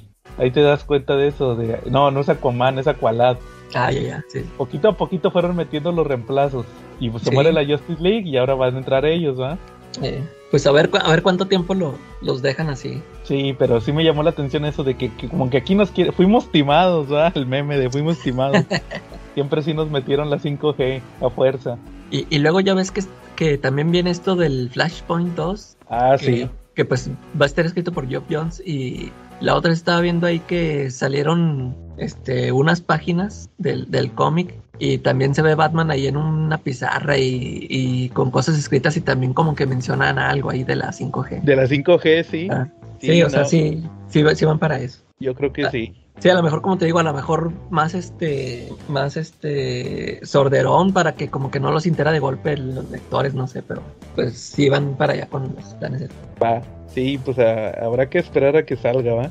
¿Cómo Sí. ven? Eh, pues a ver, veamos, a ver qué tal. Ojalá que, que se re- reivindique DC, ¿no? Y que realmente pues nos haga este eh, estar al pendiente de lo que va a salir y, y que sea trending, ¿no? Así es, Marshall. Bueno, ¿a- ¿algún otro tema que traigan, que quieran platicar? ¿O pasamos al tema principal?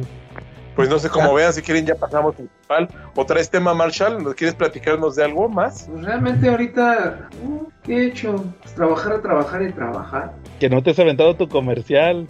Charlie, no te aventaste el comercial de Marshall. ¿no? Cierto. Oye, Marshall, ¿y no andas desvelado porque ya te recuperaste? Porque pues ahora los eventos son del jueves. El jueves es el mejor día para quedarse despierto porque pues tenemos la superventa de Comics Fisher, el mejor lugar para conseguir todos los cómics soñados a los precios más soñadores. También, ¿no? Y pues amenizados, Ah, ahí sí. tenemos memes, tenemos muchísimo ambiente. Eh, mira, como, como buen patrocinador de, de, de la venta de cada, cada jueves, realmente pues ahorita este, cambié la fecha por lo mismo de que este, tuve una semana, me tomé una semana, no fue porque yo quisiera, realmente fue por, por cuestiones de que no, este, no, no iba a poder entregar en el, en el, en el, en el tianguis. Entonces, este, de ahí me lo acomodé al jueves y realmente ahorita me está saliendo más, este, práctico y más cómodo para mí. Obvio para muchos, este, de los que compran, pues sí se sacan de onda porque están acostumbrados a que son los viernes, ¿no? Pero realmente ahorita me funciona más eh, y me funciona más para poder checar los envíos, checar este, la disponibilidad de material. Y realmente digo, ahorita pues pues realmente la, ahora, sí, ahora sí las ventas las estoy haciendo en, en- en jueves, este, más que nada por comodidad para ustedes como consumidores, como para mí como vendedor, para que yo ya tenga el material listo para entregar los sábados y que para que pueda hacer sus envíos desde el mismo viernes, terminando la venta, al día siguiente en la, en- en la tarde o mediodía yo ya pueda- empiece a trabajar con los envíos para que ustedes tengan el vicio este, lo más pronto posible. ¿Ya, mi Charlie? A Charlie no, se lo hombre, vas no, a a la de su casa. Es que verdad, de verdad funciona muy bien porque mira, el jueves yo le pido, el viernes le pago porque pues sí es bien importante que pues, hay que depositar, no puedes no puedes comprar nomás con saliva y pues luego luego caray. deposita. Sí, o sea, no, la saliva a distancia no funciona. Si vas a comprar con saliva es porque estás ahí a 10 centímetros de distancia. Ah, Si no, pues no. Si no, pues, tienes que tener tu dinero, ¿no? Este, depositas y, y el viernes en la tarde te están mandando ya tu imagen de que, de que ya envió tu pedido y el lunes, te- el lunes a mediodía ya lo tienes ahí en correo. ¿Cómo ves? Por cierto, yo tengo compra pendiente para la siguiente semana. Estaba esperando que se juntaran, por ahí ya tengo dos o tres tomos y con lo que salga, pues ya, ya me, ya me sale redituable el envío. Entonces el jueves estaré yo por ahí. Ahora sí que, digo, pues todo tiene un proceso y el Charlie lo sabe bien. Pues hacemos cuentas, paga, le mando su fotografía del respectivo, le, le mando el pack del vicio y pues vamos. Ajá. Los, los si se puede, los, el mismo viernes les eh, hago el envío de correos. Si es por Mercado Libre, es cualquier día, es si no hay problema.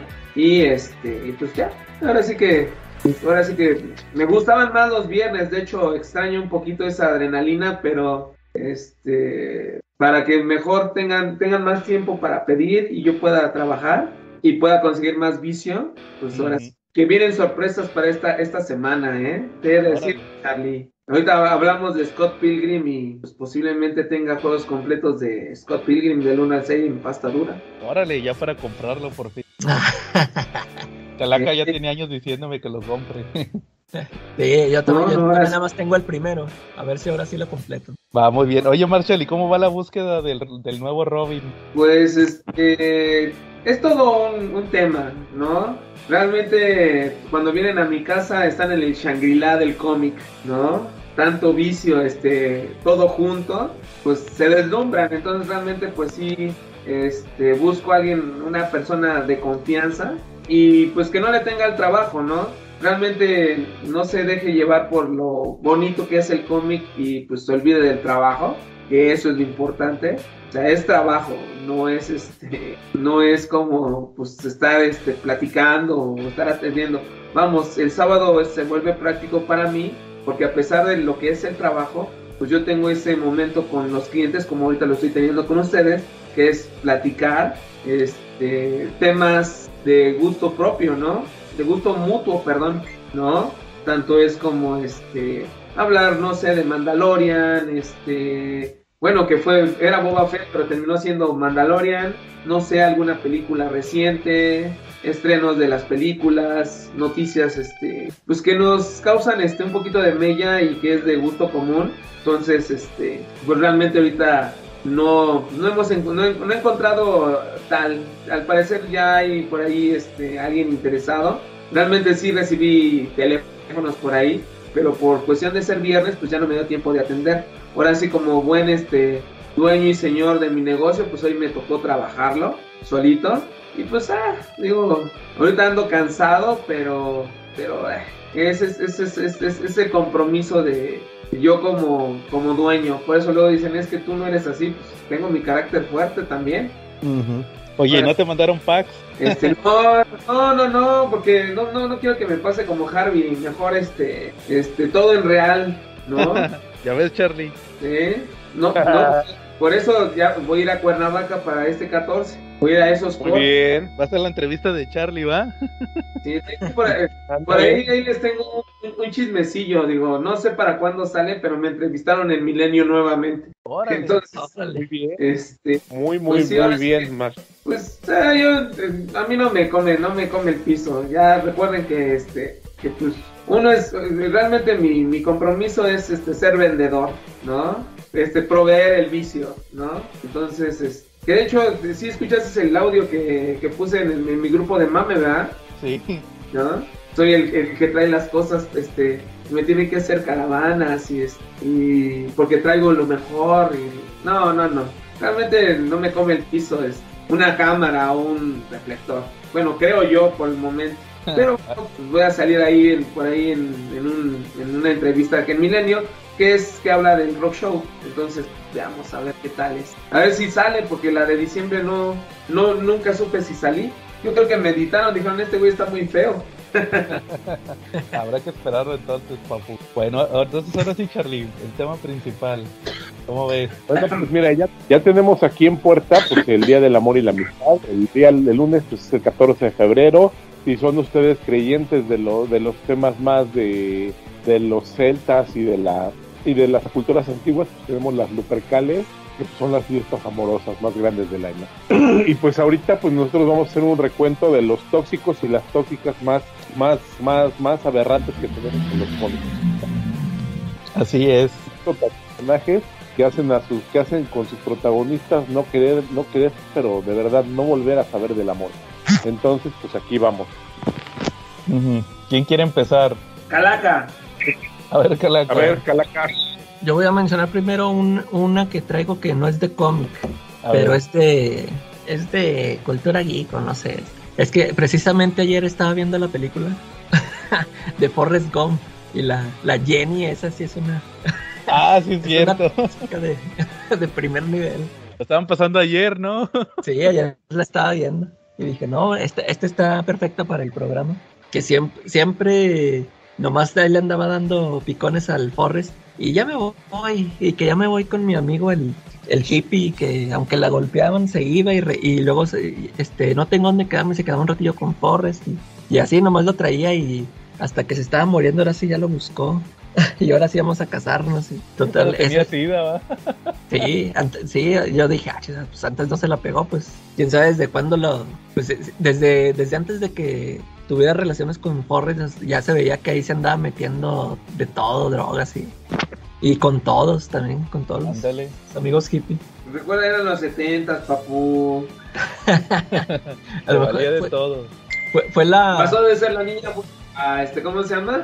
A amor, a- amor y paz y este y los este duros 70s, 80s, ¿no?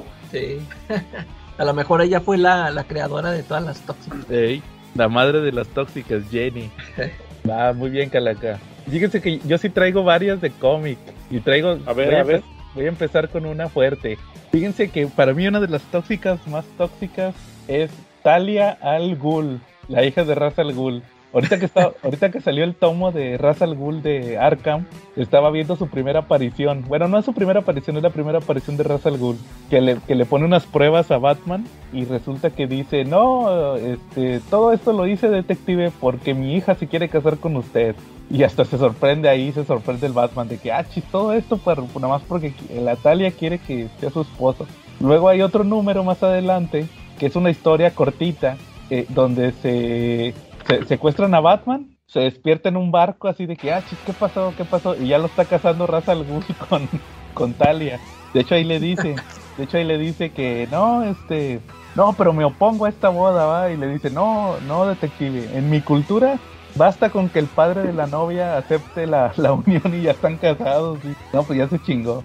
Y, y se van a un camarote y todo, ¿va? Entonces, este, nomás que ahí se zafa el Batman. Anda todo drogado, ¿no? No, no está drogado, pero ahorita voy a, a eso. Y ya se zafa, al final Talia le ayuda a, a- a hacer huir a Ra's al Ghul. De hecho, ahí traiciona eh, Talia en el- como en Emil ves a Ra's al Ghul para salvar a Batman. Pero luego sigue otra historia, que se acuerdan de la de Son of the Demon, Sí. la de... Ahí, ahí sí es donde la, lo droga. es donde lo droga.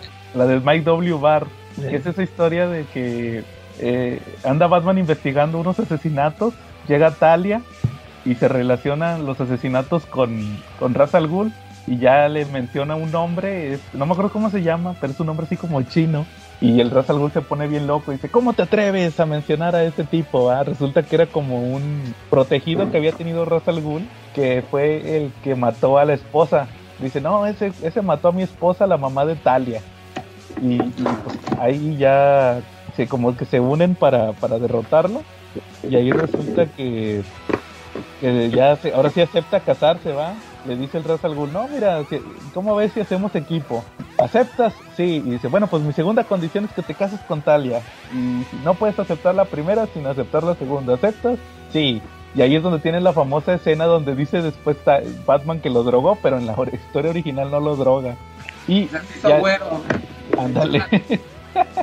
Nadie se negaría con Talia, pues, pues- Batman luego dice me drogaron, ¿va? Sí. Y resulta que ahí sale embarazada. Pero el que se vuelve tóxico es el Batman porque andan balaseando así con la, la Talia con una ametralladora. Dice, no, no, no, quítate de aquí, quítate de aquí. Y no, pues estoy bien, estoy bien. No, es que tienes que proteger al bebé. Y luego eh, eh, está un- unas así, una doctora curando a los de la Liga de Asesinos. Y dice, no, no, no, no, lo cures a él, cura a Talia, cura a Talia. Y luego la Talia, no, pero no me dice nada, pues tiene que checar al bebé. se vuelve mandilón el Batman. Y luego resulta que, no, que le dice el Rosa al Ghul, Batman, vamos a, a- a perseguirlos. Todavía los podemos alcanzar, huyeron, vamos en el helicóptero. Dice, no, no, no, no, no, me tengo que quedar porque para mí lo más importante es Talia y el bebé. Y no, pues ahí resulta que la Talia ya agarra la onda, se hace la desmayada y ya nomás le dice que perdió el bebé. Le dice que perdió el bebé y ya el Batman ahora sí sale y ya nomás le dice a Ghul, ahora sí vamos a ir a buscar a ese güey porque me lo quiero madrear. Ya pasa el final de la historia y todo. Y al final ya llega, regresa el Batman y le dice, no, pues, ¿cómo ves? ¿Hacemos otro bebé o qué onda? Y le dice, no, no, ya, sácate de aquí. Y al final pues resulta que sí da el bebé, que ahí, ahí en esa historia sí, sí nace un bebé y lo dan en adopción. Ya después Morrison retconea la historia para que, que siempre se queda con el bebé y en otras versiones lo hace crecer con crecimiento acelerado. Y ese es, es Damián, Damian. De hecho, Ya. este, ¿te acuerdas cuando salían las Wizards? Ajá. Eh, estaba eso del, del hijo de Batman, ¿no? De Damian, ¿no? Que todavía no se llamaba Damian, ¿no? Que es cuando este, Talia da en adopción a- al hijo de, de Batman, ¿no? Y ahorita que lo mencionas, pues sí. Es- son de las cosas claves que se, quedan- se, han se habían quedado ahí pendientes. Pues Grant Morrison, ahora sí, como dices, lo, lo supo agarrar, ¿no? Y ahí cuando lo agarra Morrison, ahí es el Batman and Son, donde sale eso de... No, ¿te acuerdas eh, cómo le dice amado o cómo le dice beloved? Le dice amado. Y le dice, sí, Talia, me acuerdo que tú me drogaste. Ah, sí, ahora sí, va. Los dos son bien tóxicos, el Batman y la, la Talia, va. Ya nomás se acuerda de su... Y, y también fíjense, no sé si se acuerdan en Tom King, ahorita que mencionabas a Tom King, que, cuando se va a casar con Selina le tuvieron que ir a pedir permiso a Talia. ¿No, no se acuerdan? Ah, sí, Sí, cierto. sí, me acuerdo. Que, que tienen que, que pedo que tienen que pelear con espadas y todo eso. Dije, no, hombre, esta es bien tóxica la Talia. que Selina, tam- no, que Selina no es santa, ¿va? Pero como quiera, me acordé de Talia. Dije, no, Talia es tóxica. ¿Cómo ven? Sí. Charlie, Ah, pues yo tengo un tóxico, pero más que tóxico, es, de, es del tipo de cuate que no le presentarías nunca a tu novia. Yo creo que hasta dirías, hasta cuando empieces a andar con alguien, si ese güey existiera, le darías una foto y le dirías a tu novia, mira, cuando veas a este güey en la calle te cruzas, no quiero ni que lo saludes, es más, ni lo veas, ¿no? Y, no es- y es nada más, nada más y nada menos que Johnny Storm, el tipo que tú nunca dejarías con tu novia. Este cuate, ¿qué pecado hizo? Pues nomás que le dio vajilla a, nuestro querido Ben Green con su novia, la Alicia, mientras el Ben Green estaba en otro planeta, ahí en el planeta del Beyonder, encontrándose a sí mismo, pues el Johnny Storm la agarró y la vio tan solita que pues dijo, de aquí soy, ¿no? Este, pues éjele, al final del día le salió mal porque pues resulta que no era la Alicia, que era un Skrull, pero de cualquier manera, pues el daño ya estaba hecho, ¿no? O sea, se vio lo que puede llegar a ser Johnny Storm, entonces pues tache por él, ¿no? Como, como amigo, ¿no? ¿Cómo Sí. ven? No es amigo de los amigos. Oye, y luego anduvo con Sí, la no. Cristal, ¿te acuerdas? Y luego anduvo con Medusa, la hermana de Cristal. Sí, y ahorita, te digo, es ahorita una también le hizo el al Doctor Doom, ¿no? Ey, también. Ah, también. No, sí, de verdad que el Johnny Storm es alguien que no se lo presentaría nunca a su pareja, ¿no? No. O- oye, ¿sí te acuerdas del cómic de la boda de Ben Grimm? El que sacó Ajá. Smash. ¿Sí se acuerdan de ese cómic Sí, de la boda? Cuando le hacen la despedida Sí, de solteros a, a Ben Grimm. Que le hacen la, despedida a Alicia y la despedida a Ben. y que se los llevan en un autobús. Que, que las mujeres se van a ver unos strippers. Sí, exacto. Y, y dice el Johnny, ese, ese autobús va lleno de casi todas mis exnovias. Exactamente, no, si no deja una pacomadre el Johnny Storm, ¿no? Si nomás porque es la hermana, si no, hasta, hasta, hasta las usan. Dice, dice Johnny Storm que él no es Dios para perdonar a nadie, ¿no? Ándale. Ese es buen ejemplo, Charlie. Entonces, entonces, ¿cómo ves? A ver, Marshall, ¿nos traes algún ejemplo de tóxico, tóxica? ¿O alguien que sea malo para el amor en los cómics o en las series? En la, en la corrida de X-Men, ¿tú te acuerdas que ha habido este, este trío amoroso? Y digo, ahorita ya hasta me lo, me lo me acuerdas perfectamente. Cuando Bobby Drake andaba con Lorna Dane, llega Alex Summers. Ah, sí. Y entra al kit de Lorna Dane y empiezan a andar. Entonces, cuando Iceman se pone todo bien pinche tóxico. Y pues sí, pregunta, pues qué pedo, ¿no? Y vamos, ese, digamos que fue una temporada en donde este, Bobby Drake literalmente le decía esta, pues andaba muy, se daba cuenta de que pues había algo entre ellos y aunque no había nada aún, pues Bobby Drake sabía que pues ya le estaban ganando el mercado, ¿no? Y al último pues se vuelve, se vuelve una, una de las parejas más fuertes en un futuro Havoc y esta Polaris. Polaris. Pero en el 2000 tuvo también su momento este, de quiebre y es donde también Lorna este, se vuelve tóxica. ¿Por qué? Porque se separan Lorna y Alex y, y él empieza a andar con, este, con una, una doctora al parecer y ella empieza a celarlo literalmente así de, güey, este, ¿cómo, cómo, ¿cómo lo acabo de dejar perder a, a, a este partido, no? Entonces digo, es, ese es un trío ahí este de tóxicos, ¿no? Que hay el que digo que también este Alex Summers pues también se echó a la a la a la a, ¿cómo se llama? Wasp. A, a la de, a Goblin Queen, que es esta Ah, esta Madeleine Pryor. Madeline Pryor, que ahorita va a tener relevancia en, en futuros números de X-Men. Este, pero sí, así, este, todo, todo sucio, todo puercote, porque también ese cuate, este, pues, este, después de la muerte de Jean Grey, este, eh, Scott anduvo con este Madeline Pryor, que es en donde, el momento en donde se iba a hacer la boda de Yuriko con este Wolverine y a la hora de la hora no se casan y los que se casan son este Cíclope y esta Madeline Pryor. Y vamos eh, sobre la marcha en, la corrida de los X-Men este, se aclara que es un clon de, de Jean Grey este, hecho por este siniestro y en, en, y en la locura del personaje porque pues el personaje sufre también Oye, también es un perro puerco el Scott Summers. O sea, porque ya ahorita ya estoy sacando toda la telaraña, ¿eh? Como Patty Champoy. es que si te pones a pensar, todo es así como todo hilado, así. Porque hay un momento en que regresa Jean Grey este, de nuevo a... Regresa a la vida y literalmente con hijo y todo... Se pela. se va con... Se regresa con, con Jean y deja a esta Madeline Pryor. Y es cuando Madeline Pryor pierde la cordura, se vuelve de Goblin Queen y se anda este, echando a este Alex Summers. ¿eh? Bueno, el chiste, ¿eh? Pues, pásame el café. Ándale. sí, pero digamos... Este, Háblale a Pedrito Sola. Hilado todo, que como también en los X-Men no, no, se pierde este, el chisme y el escándalo con, con estas relaciones este, tóxicas, ¿no? ¿Sabes? También hablando de X-Men, ¿quién es bien tóxica? La Kitty.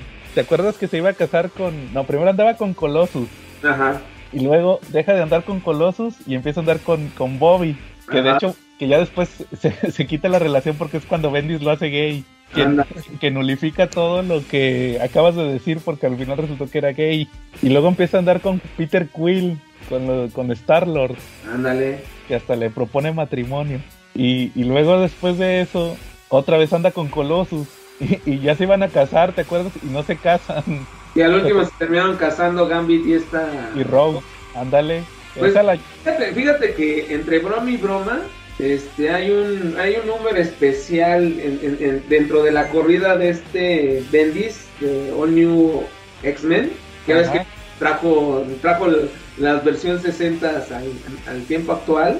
Hubo un número especial en donde participaron varios artistas, entre esos este, Campbell, este, Bruce Timm, este, el 25. Exactamente, ese número trae el, el, chiste de que todo el tiempo es de que se van a casar, que andan en relación Colossus y, y Shadowcat y nomás no se da que si Shadowcat este, mandó al infierno a, este, a Magic, que si este no sé qué, que si lo otro, y al último pues no se terminan casando, que es lo que pasa en X-Men Gold, ¿no? Que ofrecen así como de, se iban a casar, ya estaban al- a la puerta y al último, no, pues no hay boda, ¿no? Pero ya en la recepción, Pues sí, pues, pues, pues, improvisaron, improvisaron, ¿no? Hay ándale, que levantar el evento. bien tóxicos los X-Men. Pues en general, güey, oye, güey, pues, en una escuela tan pequeñita, todo puede pasar. Ándale. Ese fue un buen ejemplo, Marshall. Ajá. Muy bien. Eh, Calaca, ¿algún otro que traigas? Ahí va, este, no sé si han leído ustedes el cómic de Ghost World, Sí, ¿El hecho, de sí. este, cómo se llama? el de Ghost World. No, pero la- Fantástico. el- es este Dan Cloud, ¿no? Dan Klaus. Este, ahí este son es la historia de dos chavitas, este, que ya van a salir de la preparatoria, ya van a empezar la universidad. Ya pues es la historia de todo lo, todo lo que viven ahí su, con sus amigos y todo esto. Pues total que una chavita es este muy muy pesadilla. Es, es, es, es la que sería la, la tóxica, la amiga tóxica, porque es la que se, es la que siempre se está quejando de todo. Está de cuenta que está en la casa de su amiga, este, viendo las revistas que tiene, ¿no? De ay, ¿por qué compras estas revistas tan idiotas? Puros este, artículos estúpidos aquí. Y, y luego, y que está viendo un programa y, ay, este comediante ni da risa y que no sé qué. Y así nomás se la pasa criticando, ¿no? Este, fíjate, y eso lo hace con la amiga. Y, y más que nada ta- también pues para recomendarles ese cómic por si no lo han leído está se me hace muy interesante este me gustan mucho los diálogos las situaciones que lo ponen todos los personajes que, que aparecen ahí. Incluso hay una adaptación en película que a mí bueno ándale Ah. ese, ese, es- ese es el, el plus para que la vean. Ahí sale muy chavita. Creo que tenía 20 años o menos de 20 No, menos, tenía como unos 17. Eh, pues recuerda que cuando como ya tenía como los 20 fue en Lost in Translation. Realmente Ghost World, este, sí es una película muy, pues, muy olvidada, ¿eh? Realmente Sí, la, la- no, no, no el personaje que tú dices que es medio odiosa, pues de hecho ambas en, en- en el proyecto de la secundaria eran odiosas, pero sí se ve, son, son como de estas historias en donde ves la transición del personaje y se queda un personaje estacionado, que es el eh, principal. Sí, sí, y este... eh, fíjate que a mí, o sea, la, la película me gusta, pero como tiene cambios al cómic, eh, eh, leí primero el cómic y el cómic me gusta mucho. Este, o sea, o sea, ahí, ahí les diré yo que me quedo yo con el cómic, pero la película sí, sí está disfrutable, sí la pueden ver. Aunque ca- cambia un poquito la historia, sí adapta muchas cosas fiel a, a la historia original, pero Eh, sí está ¿Es novela gráfica o, o salió en grapas? o sea, haz de cuenta que salió, había una, este Daniel Klaus, este, publicaba una revista en forma de antología, salían ahí muchas historias Ujú. y estas, esta historia de Ghost World, haz de cuenta que eran como historias de ocho páginas y así lo, lo publicó en ese, en un cómic que se llamaba Eight Ball y fueron como ocho números creo, ocho historias cortas y luego ya lo recopilaron en un TPB. Ese, es- ese, es- ese es como yo lo leí en TPB y luego de y después sacó un hardcover, una edición especial, este pues con, con los guiones y o sea muchos extras, muchos dibujos extras y una historia nueva que se titula ¿Dónde estarán ahora? Así como que, que fue lo que pasó después de la Where, del where estreno. are they now? ¿No? Sí, y, y esa, pues esa, esa sí nunca se me hizo conseguirla, ahorita está bien carotota. Como que no Pero no se cuenta, en, en- en sí, en sí, Ghost World no es mucho material. Digamos, Ah, no, las sí, son, son como 80 páginas, creo. 80 páginas. Porque te das cuenta, digo, eh, yo, yo realmente cuando vi Ghost World, la película, realmente sí me quedó la impresión, digo, porque en ese tiempo, cuando yo vi Ghost World, la, la banda sonora está sabrosa, ¿eh? De la película. Sí. Pero en ese tiempo también salió el, el biopic de Harvey Pickard. Ah, sí, esa no la he visto. Eh, de hecho está en YouTube en español, ¿eh? Por si la quieres ver, ya sea en español, o sea, este vale mucho la pena, digo, para que te lo para que lo veas, digo, ya ah, ah, no siento que sea una película así como que necesariamente la tengas que ver en el idioma mínimo, como el compromiso de lector y fan del cómic, sí para que lo veas. Y siento que están muy muy en sincronía el- la protagonista de Ghost World con Harvey Pickard en los 30, casi 40, ¿no? Joder. Sí, güey, porque de hecho ahorita creo que si impulsaran un poquito la película de American Splendor o hicieran otra película con el personaje que es Harvey Pickard, creo que para la nueva generación o más bien para los cuarentones como yo, funcionaría muy bien, ¿no? Sí. ahora sí que, digo, realmente Ghost World se me hace una buena película, pero no aporta mucho. Realmente yo creo que el cómic no aporta mucho en sí. Sí, no, no, son, este, historias así muy mundanas, muy... O sea, no, hay un... como un arco, una trama así de que, ah, es que va a pasar esto, tenemos que llegar a esto, ¿no? Son, son como historias así de, de, las vidas de estas chavitas, ¿no? Y haz de cuenta tú que viste este, la película y leíste el cómic. Eh, sí, hay muchos cambios, eh, favorecieron la película o qué tal, qué tal, qué, tal, qué tal se te hizo. Sí, es que así como dices tú, este, la historia del cómic eh, no aporta, o sea, son historias así muy simplonas y, y en la película sí le tratan de dar un arco con el con el cuate este, con el personaje de Steve Buscemi en, el cómic haz de cuenta que sale nada más un, un capitulito, o sea, no tiene mucha trascendencia. Y acá en la, en la película sí le dan más, más peso. Es lo que le, es lo que le cambia. Que le, se, se enfocan mucho en esa, en esa trama. Porque te digo como que realmente cuando ya terminas de ver Ghost War es así de, bueno, pues todos... Es que también es, es el proceso que a veces uno no entiende, ¿no? Sí.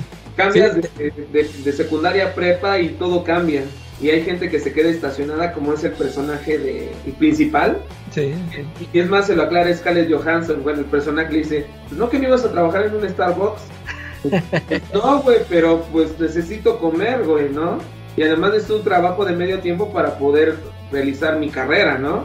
Y, y empieza así, y, y es un personaje odioso porque todo el tiempo anda este, delegando del sistema, ¿no? No, es que esto no, y es que esto no, y es que esto no. Y llega un momento en donde ella dice, chales, así como de, ya ni yo misma me aguanto aquí mismo, ¿no? De ándale. Eh, creo, que ese es el punto de la película, ¿eh? es así como de, no, es un personaje que no se encuentra por, por, tener, por, por, por tener esas ideas tan cerradas, ¿no? Que al final del día, digo, tu punto sí es muy cierto ella sí es una tóxica, Y lo peor del caso es una tóxica hasta consigo mismo. Con, consigo, con ella misma, ¿no? O sea, realmente muy, muy bien, bien bajado el, balón, Calaca, ¿eh? Oye, Calaca, yo tengo una duda. Sí. Tú que leíste el cómic de, de, Ghost World, a, ese al Dan Klaus sí, le salen chidos los baticinturones. Miren cuántos creadores de cómics alternativos. Alan Moore, Art Spiegelman, ¡Ay, Dan Klaus!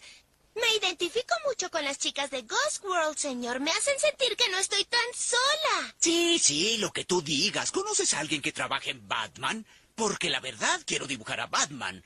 Soy excelente con los baticinturones. Mira esto. Es donde Batman guarda su dinero por si debe viajar en autobús. en una, hay una secuencia donde la, chavita se pone una máscara de gato. No, no es de gato, es una como de masoquista. Porque ya ves que quería trabajar en Batman.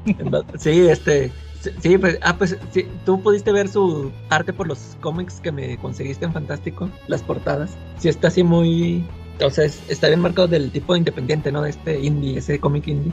Ándale. Pero sí, o sea, sí se me hace raro que, que manejando ese estilo que tengan aspiraciones de, de hacer ese otro tipo de cómic, ¿no? Pero eso salió en los, en los Simpsons. Fíjate, así como anécdota, este, así como esta, que, esta historia de Ghost World, que fue una eh, ocho historias cortas que ya la, la convirtieron en un tomo hay en este en esta antología ah, que les digo que donde se presentó Ghost World hay una historia, hubo una historia que se llamó Art, Art School Confidential. Es, una historia de dos páginas y también le hicieron película. O sea, ahí le de plano le, le aumentaron con todo pues para para que durara, ¿no? La, o sea, la trama. Como en un agarraron una trama de dos páginas y la convirtieron en una película. Esa sí no la he visto. De hecho, es el, mismo escritor de Ghost World, ¿no? Sí, es, es el mismo. Sí me acuerdo, sí me acuerdo o sea, sí sé de la película y sé que estaban esas viñetas o esas historias, pero realmente no sabía que, fueran dos viñetas para que la largaran para una película. Hollywood siendo Hollywood. sí, es, es, lo, que hace ahorita Netflix. Pero ¿qué crees? Es que también Hollywood siempre ha sido así, de agarrar de lo más mínimo, estirarlo hasta explotarlo. ¿No? Sí, hacer a convertirlo, hacer una cosa totalmente diferente, como que nada más agarran una idea básica y ya la, la estiran. Pues date cuenta, digo, tú que ahorita estás hablando de Ghost World, yo cuando eh, retomé, porque me acuerdo que estuvo nominada al Oscar este Paul Giamatti por eh, American Splendor, yo me he, eh, me he iden- identificado con Harvey Pickard en, en algún momento. Hay una escena en donde dice, ¿cuántos Harvey Pickard existen en, en Estados Unidos, no? Y aparece un sinfín, ¿no? De hecho, Sí. en una película reciente que se llama El Comediante, agarran esa misma frase, ¿no? Que es un güey que es- se está haciendo stand-up. ¿Y cuántos Juan Martínez existen? Y así como de chales, esto lo robaste de, de American. de American Splendor, ¿no? Eh. Y porque vamos, a mí me ha pasado, ¿no? En algún momento, este, digo, con mi nombre en real, este, cuando vas a, a sacar la credencial de lector, este, Marshall Fisher, y aparecen más de 30 o Marshall Fishers, ¿no? Sí. Entonces realmente sí es así como de, yo me identifico mucho con él porque realmente eh, he he tenido esas etapas, ¿no? Que realmente esta, esta búsqueda, ¿no? Este, conciliar, de tener una vida profesional, porque realmente el, el- el- trabajo que tiene Harry Picard es de los más horribles, ¿eh? Este archi- archivista creo que, ¿no? Digo, así como ya cuando lo ves dices, ah, son como estas películas que las han explotado y que dices, "Ay, no le veo tanto potencial a un, un cuate que es amargado.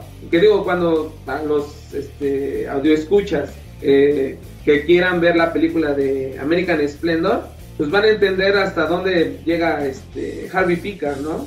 Ser invitado de este Leatherman, ¿no? En, en Tonight Show. Bueno, no me acuerdo cómo se llama su, su Tonight Show, ¿no? Pero agarrarlo así de, de patiño, pues está, está, está bueno, ¿no?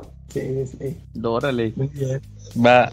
Sí, no, fíjense, yo de otros tóxicos traigo un combo. A Dos ver. que, A ver, a salieron en ver. un mismo, dos que salieron en un mismo cómic. A ver, a ¿Ustedes ver. sí leyeron Irredeemable? ¿Sí se acuerdan de Irredeemable? Ah, sí, claro. Bueno, sí. Que, Sí, quedó leí una inco- parte. que quedó inconclusa en México. Gracias, Bruguera. ya ni existe, ¿no? Fíjate que cuando empieza el cómic sale, eh, creo que es el número 2, da uno de los personajes principales de estos superhéroes que sobrevivieron a, al Plutonian, a este Superman que se volvió malo.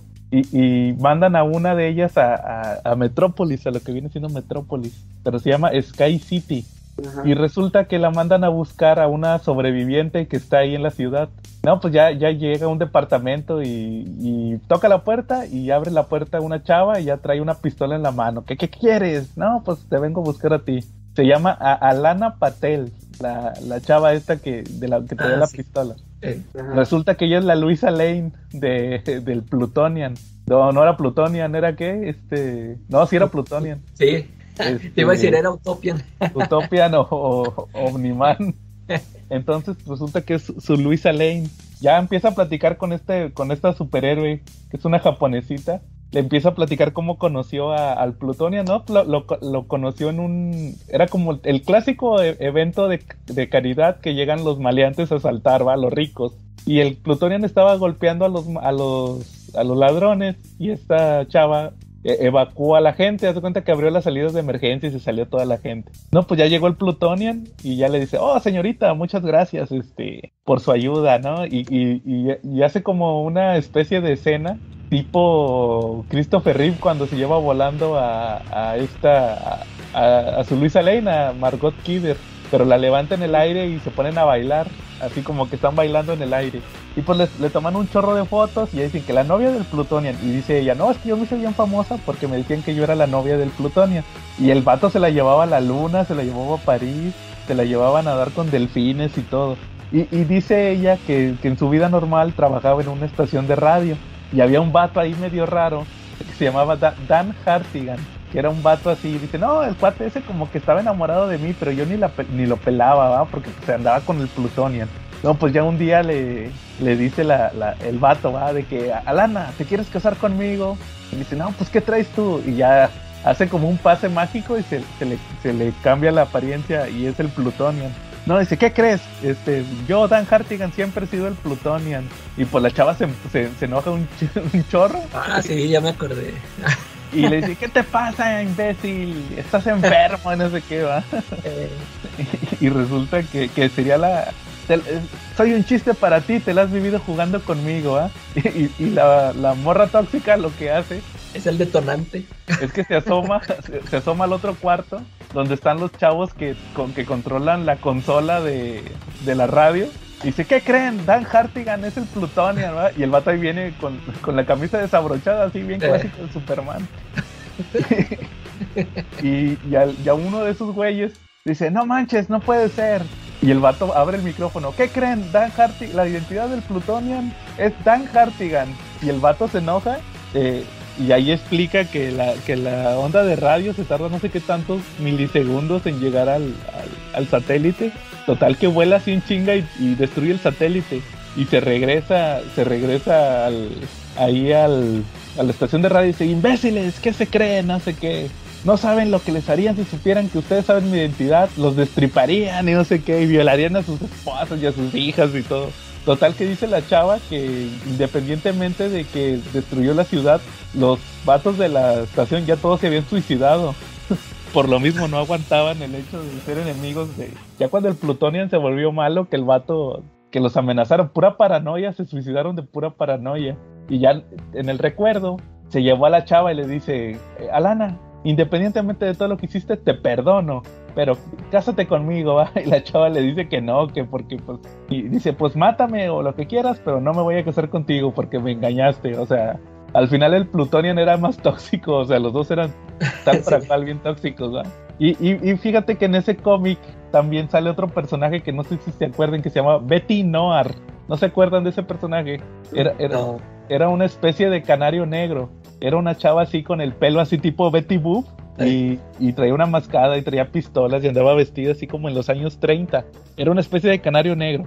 Y estaba casada con un personaje que era Hawkman, tipo Hawkman. Ajá. Total, que e- ella es uno de los personajes que sobreviven de la Justice League de ahí de ese universo, que andan buscando cómo detener al Plutonian. Hay una parte en la historia donde andan buscando cómo, de, pues eso, cómo detenerlo, y ya un, un día platica que, que ella sabe de un arma que lo puede matar, y, empieza a platicar la historia. Y, resulta que todo esto lo dice a espaldas del, del marido. El marido es el, les digo, el Hawkman. Que, que pues que sí admiraba a este vato, al Plutonian. Y un día, un día se la llevó a su fortaleza de la soledad. Y pues ahí ya la chava se, pues, se dejó llevar. Y le decía, no, pues es que, que, ¿cómo le hacemos y todo eso? Entonces dice, no, no te preocupes, este, resulta que, que tenía el vato, el Plutonian, tenía una vela y supuestamente era una vela mágica que había usado un enemigo. Entonces decía, no, mira, mientras, mientras la vela esté prendida, este, no voy a tener poderes. Entonces, pues hace cuenta que pues, se, se prende la vela y pues ahí se, se la echa el Plutonian.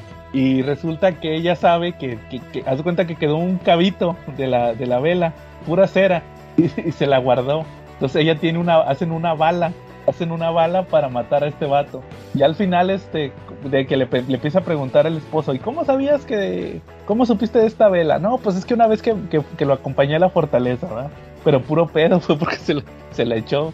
Y, y al final no lo matan, no, no tiene, otro personaje no tiene el valor de matarlo, se lo llevan los extraterrestres, eh, en esa es como la mitad de la historia, se lo llevan a los extraterrestres y ya creen que se salvó el mundo, que ya no va a regresar el, el, el Plutonian, se lo llevan, lo tienen así como de esclavo, creo que hasta hay unos que lo violan ahí en el espacio, y al final sí regresa, regresa a la Tierra, y, ya está, y a la primera que va a buscar es a esta chava, y esta chava ya tiene como que esclavos, o sea, tiene como que así eh, tiene como un harem, pero de vatos. O sea, se peló porque al final sí se enteró el esposo que, que se había acostado con el Plutonian.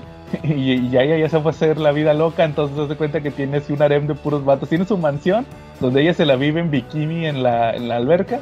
Y tiene puros sirvientes que son vatos bien mamados y aceitados sin, playera, ¿va? Esto se me hizo bien tóxica también en, en Irredeemable. Creo, no me acuerdo si la mata al final, no, no me acuerdo, necesito volverlo a leer. Pero sí, es, es- es dos personajes que salieron en Irredeemable que, que pues ahora sí que su to- toxicidad tuvo que ver con que el vato se volviera malo. ¿Cómo ven? Sí, sí. Yo les tengo un sandwichito de, de de eso. tóxicos y tóxicas. A ver, ¿Mandé? Charlie. Empecemos con, con la primera. Como son cómics, pues vámonos con.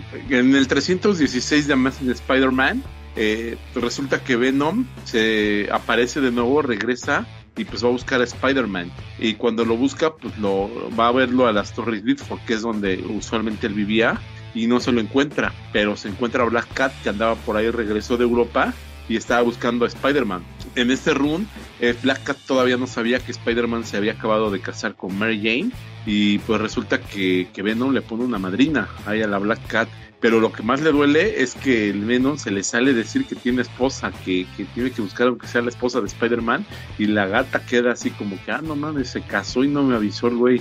Pues resulta que para el número 340 vemos que la gata ya tiene un plan para acercarse a Peter Parker, a Spider-Man, y pues su plan consiste en enamorar a Flash Thompson. Entonces pues se acerca a Flash Thompson nomás para fregarle la vida a Spider-Man. Eso sí es toxicidad absoluta, ¿no? Ah, sí.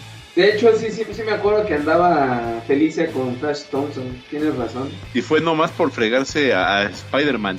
Oye, este Charlie, ¿tú, tú no leíste los What If, tú que eres bien fan. De qué pasa si Peter no se casa con Mary Jane y luego qué pasa si se casa con Black Cat. Ah, sí, yo sí, sí. Sí, seguro, ¿no, Charlie? También ahí fue bien tóxica. Sí, pero al final termina casado con Silver Sable, ¿no? Ándale. Pero, pero fue, fue porque no se casó con, con Mary Jane y, y luego Ajá.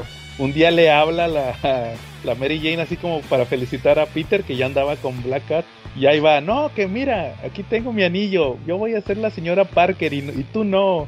Y por culpa de eso, un... Todos se enteran, ¿no? Sí, se, se entera un ladrón. Y ah, esta, esta chava Mary Jane andaba con, con Spider-Man, ¿va? No, no dice la señora Parker, dice la señora de Spider-Man. Y al final los Sí, sí. matan, ¿no? Matan a, a Black Cat también. Creo que sí. Sí, exacto. Ándale, Y Spider-Man termina controlándose con Silver Sable frente a una chimenea, ¿no?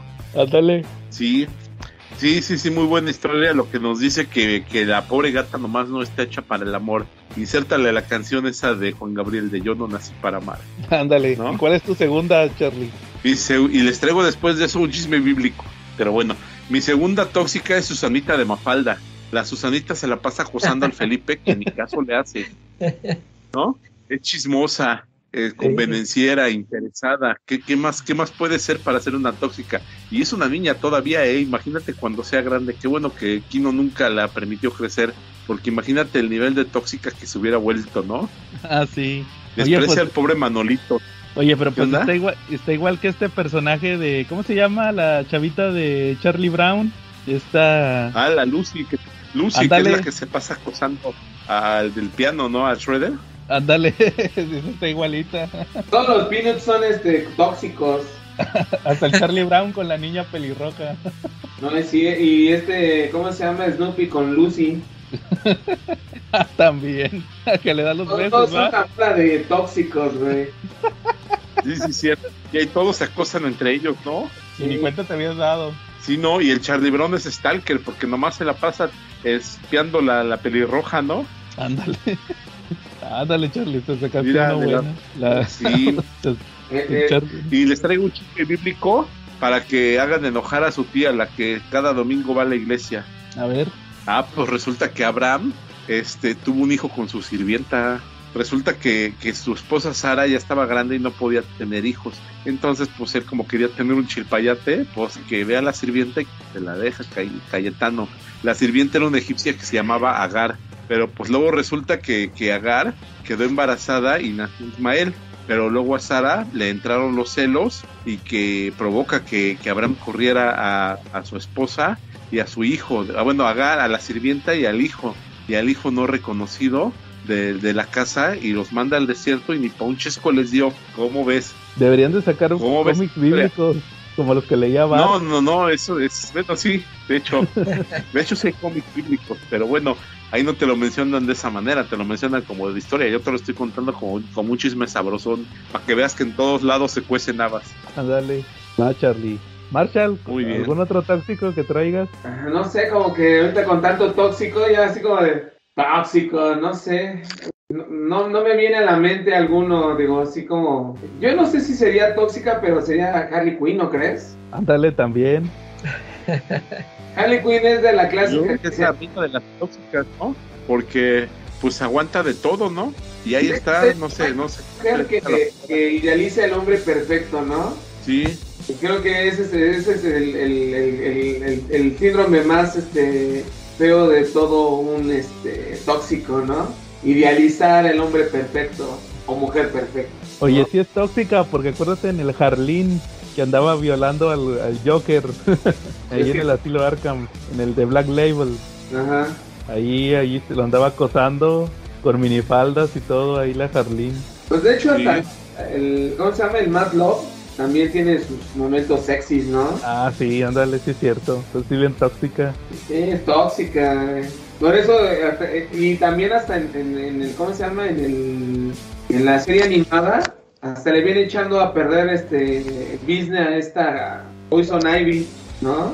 O sea que independientemente si es así como toxicidad pura, porque echa a perder relaciones, este, idealiza y este, y todo el tiempo anda con esa nubecita de eh, Mr. Gay, ¿a poco no?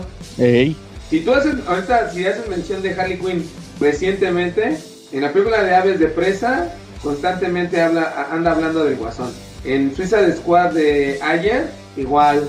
En, ¿cómo se llama? En, en Suiza Squad de, de- del director de Guardianes, igual. En la serie animada, igual. En el cómic, igual. Digo, hasta, hasta en la serie animada de Batman, creo que también, ¿no? Pero tiene sus momentos en que se quiere redimir. Hay un capítulo de- del run de Batman de Cataclismo cuando hay un terremoto y queda destruida Gotham City que resulta que, Harley Quinn se encuentra una revista Cosmopolitan y dice que, que las maneras perfectas, los 10 tips para, para hacer que tu hombre piense en ti y que, y que no sea, que él sea el que te busque. Entonces la Harley lo lee bien emocionada y lo empieza a aplicar. Entonces, durante todo ese cómic vemos cómo Harley Quinn este, le aplica uno a uno los tips al Joker y cómo reacciona el Joker ante los tips de una Cosmopolitan. Y como dato curioso, ese artículo de esa Cosmopolitan sí existió. Órale, ¿y no sabes quién escribió ese cómic? Ah, no, no lo recuerdo. Pero resulta que, que mira, la Harley Quinn, este, las reglas que tiene es que tiene que hacer que el Joker le hable, no ella a él. La segunda, ella decide cuándo termina la cita, no él. Entonces, de repente, ahí en una, en una pelea ahí por la tierra de nadie, de repente la, la Harley Quinn lo deja. Dice, no, pues ya acabó la cita. No, no es una cita, estamos peleando por el territorio. No, era una cita y ya acabó. Y se va y lo deja. Entonces le va aplicando ese tipo de situaciones al Joker. Y el Joker, pues cada vez que le aplica una de esas, la Harley Quinn, este, nomás se rasca la cabeza y dice, bueno, ¿y ahora esta qué se trae? Este, se independiza del Joker, se sale de vivir en el, en el escondite, ahí en el cuartel del Joker y se hace su propio departamento de soltera, ¿no? La verdad está bastante, bastante interesante el run de Cataclismo y sobre todo por los spin-off que tuvo, como este de Harley Quinn. Fíjate que ahorita que salió el Arkham de. ¿Cómo se llama? Batman Arkham Riddler. te- viene unos números, vienen unos números de Paul Dini. De Batman, de, no, es Detective Comics. Cuando estaba Morrison en Batman y Paul Dini en Detective Comics. Que son del Riddler, justamente. Hay uno donde. Donde hace cuenta que en, en Industrias Wayne se, se roban una. Una científica se robó un, un suero. Y el, el Batman, el Bruce Wayne, contrata al, a Edward Nigma, que andaba de detective. De hecho, este, el Paul Dini es el que lo hace detective. Eh, lo manda a Metrópolis a, seguir a la, a la que se robó el suero. Y resulta que se metió a un culto. Eran como de Amazonas, de Wonder Woman, como de Temisira. Era como un centro de protección de las mujeres o algo así. Pero era como un culto. Bueno, no un culto, era como un templo. Y ahí anda Harley Quinn, de hecho ahí se topa Harley Quinn. Y empiezan a platicar de eso y justamente dice eso Harley, de que, de que no, dice yo, yo, tú sabes lo difícil que es ser un ex villano. Y te acuerdas que yo estaba idealizada con el Mr. J, dice. Y ya después le dice, no, sí, yo te entiendo Harley, este. Y, ahí te das cuenta que pasó de, de ser tóxica a ser empoderada. en ese de, de Detective Comics. Ya después le da título, el Paul Dini hace su título de Catwoman, Poison Ivy y Harley Quinn. Y el Riddler ahí sale de detective también en ese cómic. O sea, ahí también Harley era empoderada ahora. Ahora ya todas son, ahora ya todas son empoderadas, independientes, no necesitan hombres. Luchonas. Cuchonas. Ándale. Así es, Marshall. Bueno, ¿al- ¿algún otro que traigan o cómo ven si acabamos por esta semana? Sí, yo ya no ¿Tú, Cha- traigo. ¿Tú, Charlie? ¿No traes otro? No, ya no. De hecho, ya, ya, ya, ya no quiero saber nada del amor después de este capítulo. Oigan, yo sí traigo una antes de que se me olvide, porque la mencioné. A ver, La, la Jean Loring, ¿se acuerdan de Jean Loring? Ah, la del. La de- Precisamente la de crisis de identidad. La de Identity Crisis. La ex esposa de, de. La ex esposa de este. ¿De quién ¿Ray era? De Palmer? Ray Palmer. ¿Se acuerdan lo que hace esa? Sí, sí, sí. Que se encuentra. se encuentra. Que porque extrañaba a Ray Palmer. Se encuentra un trajecito de Atom. Se le mete al cerebro a esta, la Sue Digby. Y camina en su cerebro y le causa que un. un, un- embolia o algo así, ¿no? Ey. y la mata y, y luego a, a- a Luisa Lane le manda una amenaza, manda un asesino a... Le manda Boomerang, a Capitán Boomerang, a, a este, ¿cómo se llama? A- al papá de Tim Drake. Y ella se ahorca, se ahorca ella sola. eh, a- muy a la Ant-Man. ¿Se acuerdan que Ant-Man se pasaba por, por los por estos de las puertas, por las Sí. cerraduras? Que se ahorca y para que, que casualmente para que la salvara Ray Palmer. Y luego le dice, no, pues ¿por qué hiciste todo esto? Para que me- porque quería- te extrañaba y quería que vinieras a, a ver si venías a verme, va. Eh, Me sonó como a la mano que mece la cuna, güey. Ándale. Y ya resulta que al final la meten a Arkham por lo mismo. Y ya ahí se queda. No, pero Ajá. ella fue un caso, ¿no? Creo que hasta estuvo poseída por el villano Eclipso, ¿no? Ahí se muere, creo. Y, y luego en Black es, y luego, espérate, y luego está el tóxico. Porque en Black Knight, ¿se acuerdan cómo empieza Black Knight? Que, que quiere Ray Palmer ir a verla, al, ir a visitar la tumba. Ah, y, que- y el Hawkman le dice que no, que no, que cómo vas a ir si mira todo lo que hizo y no sé qué, va.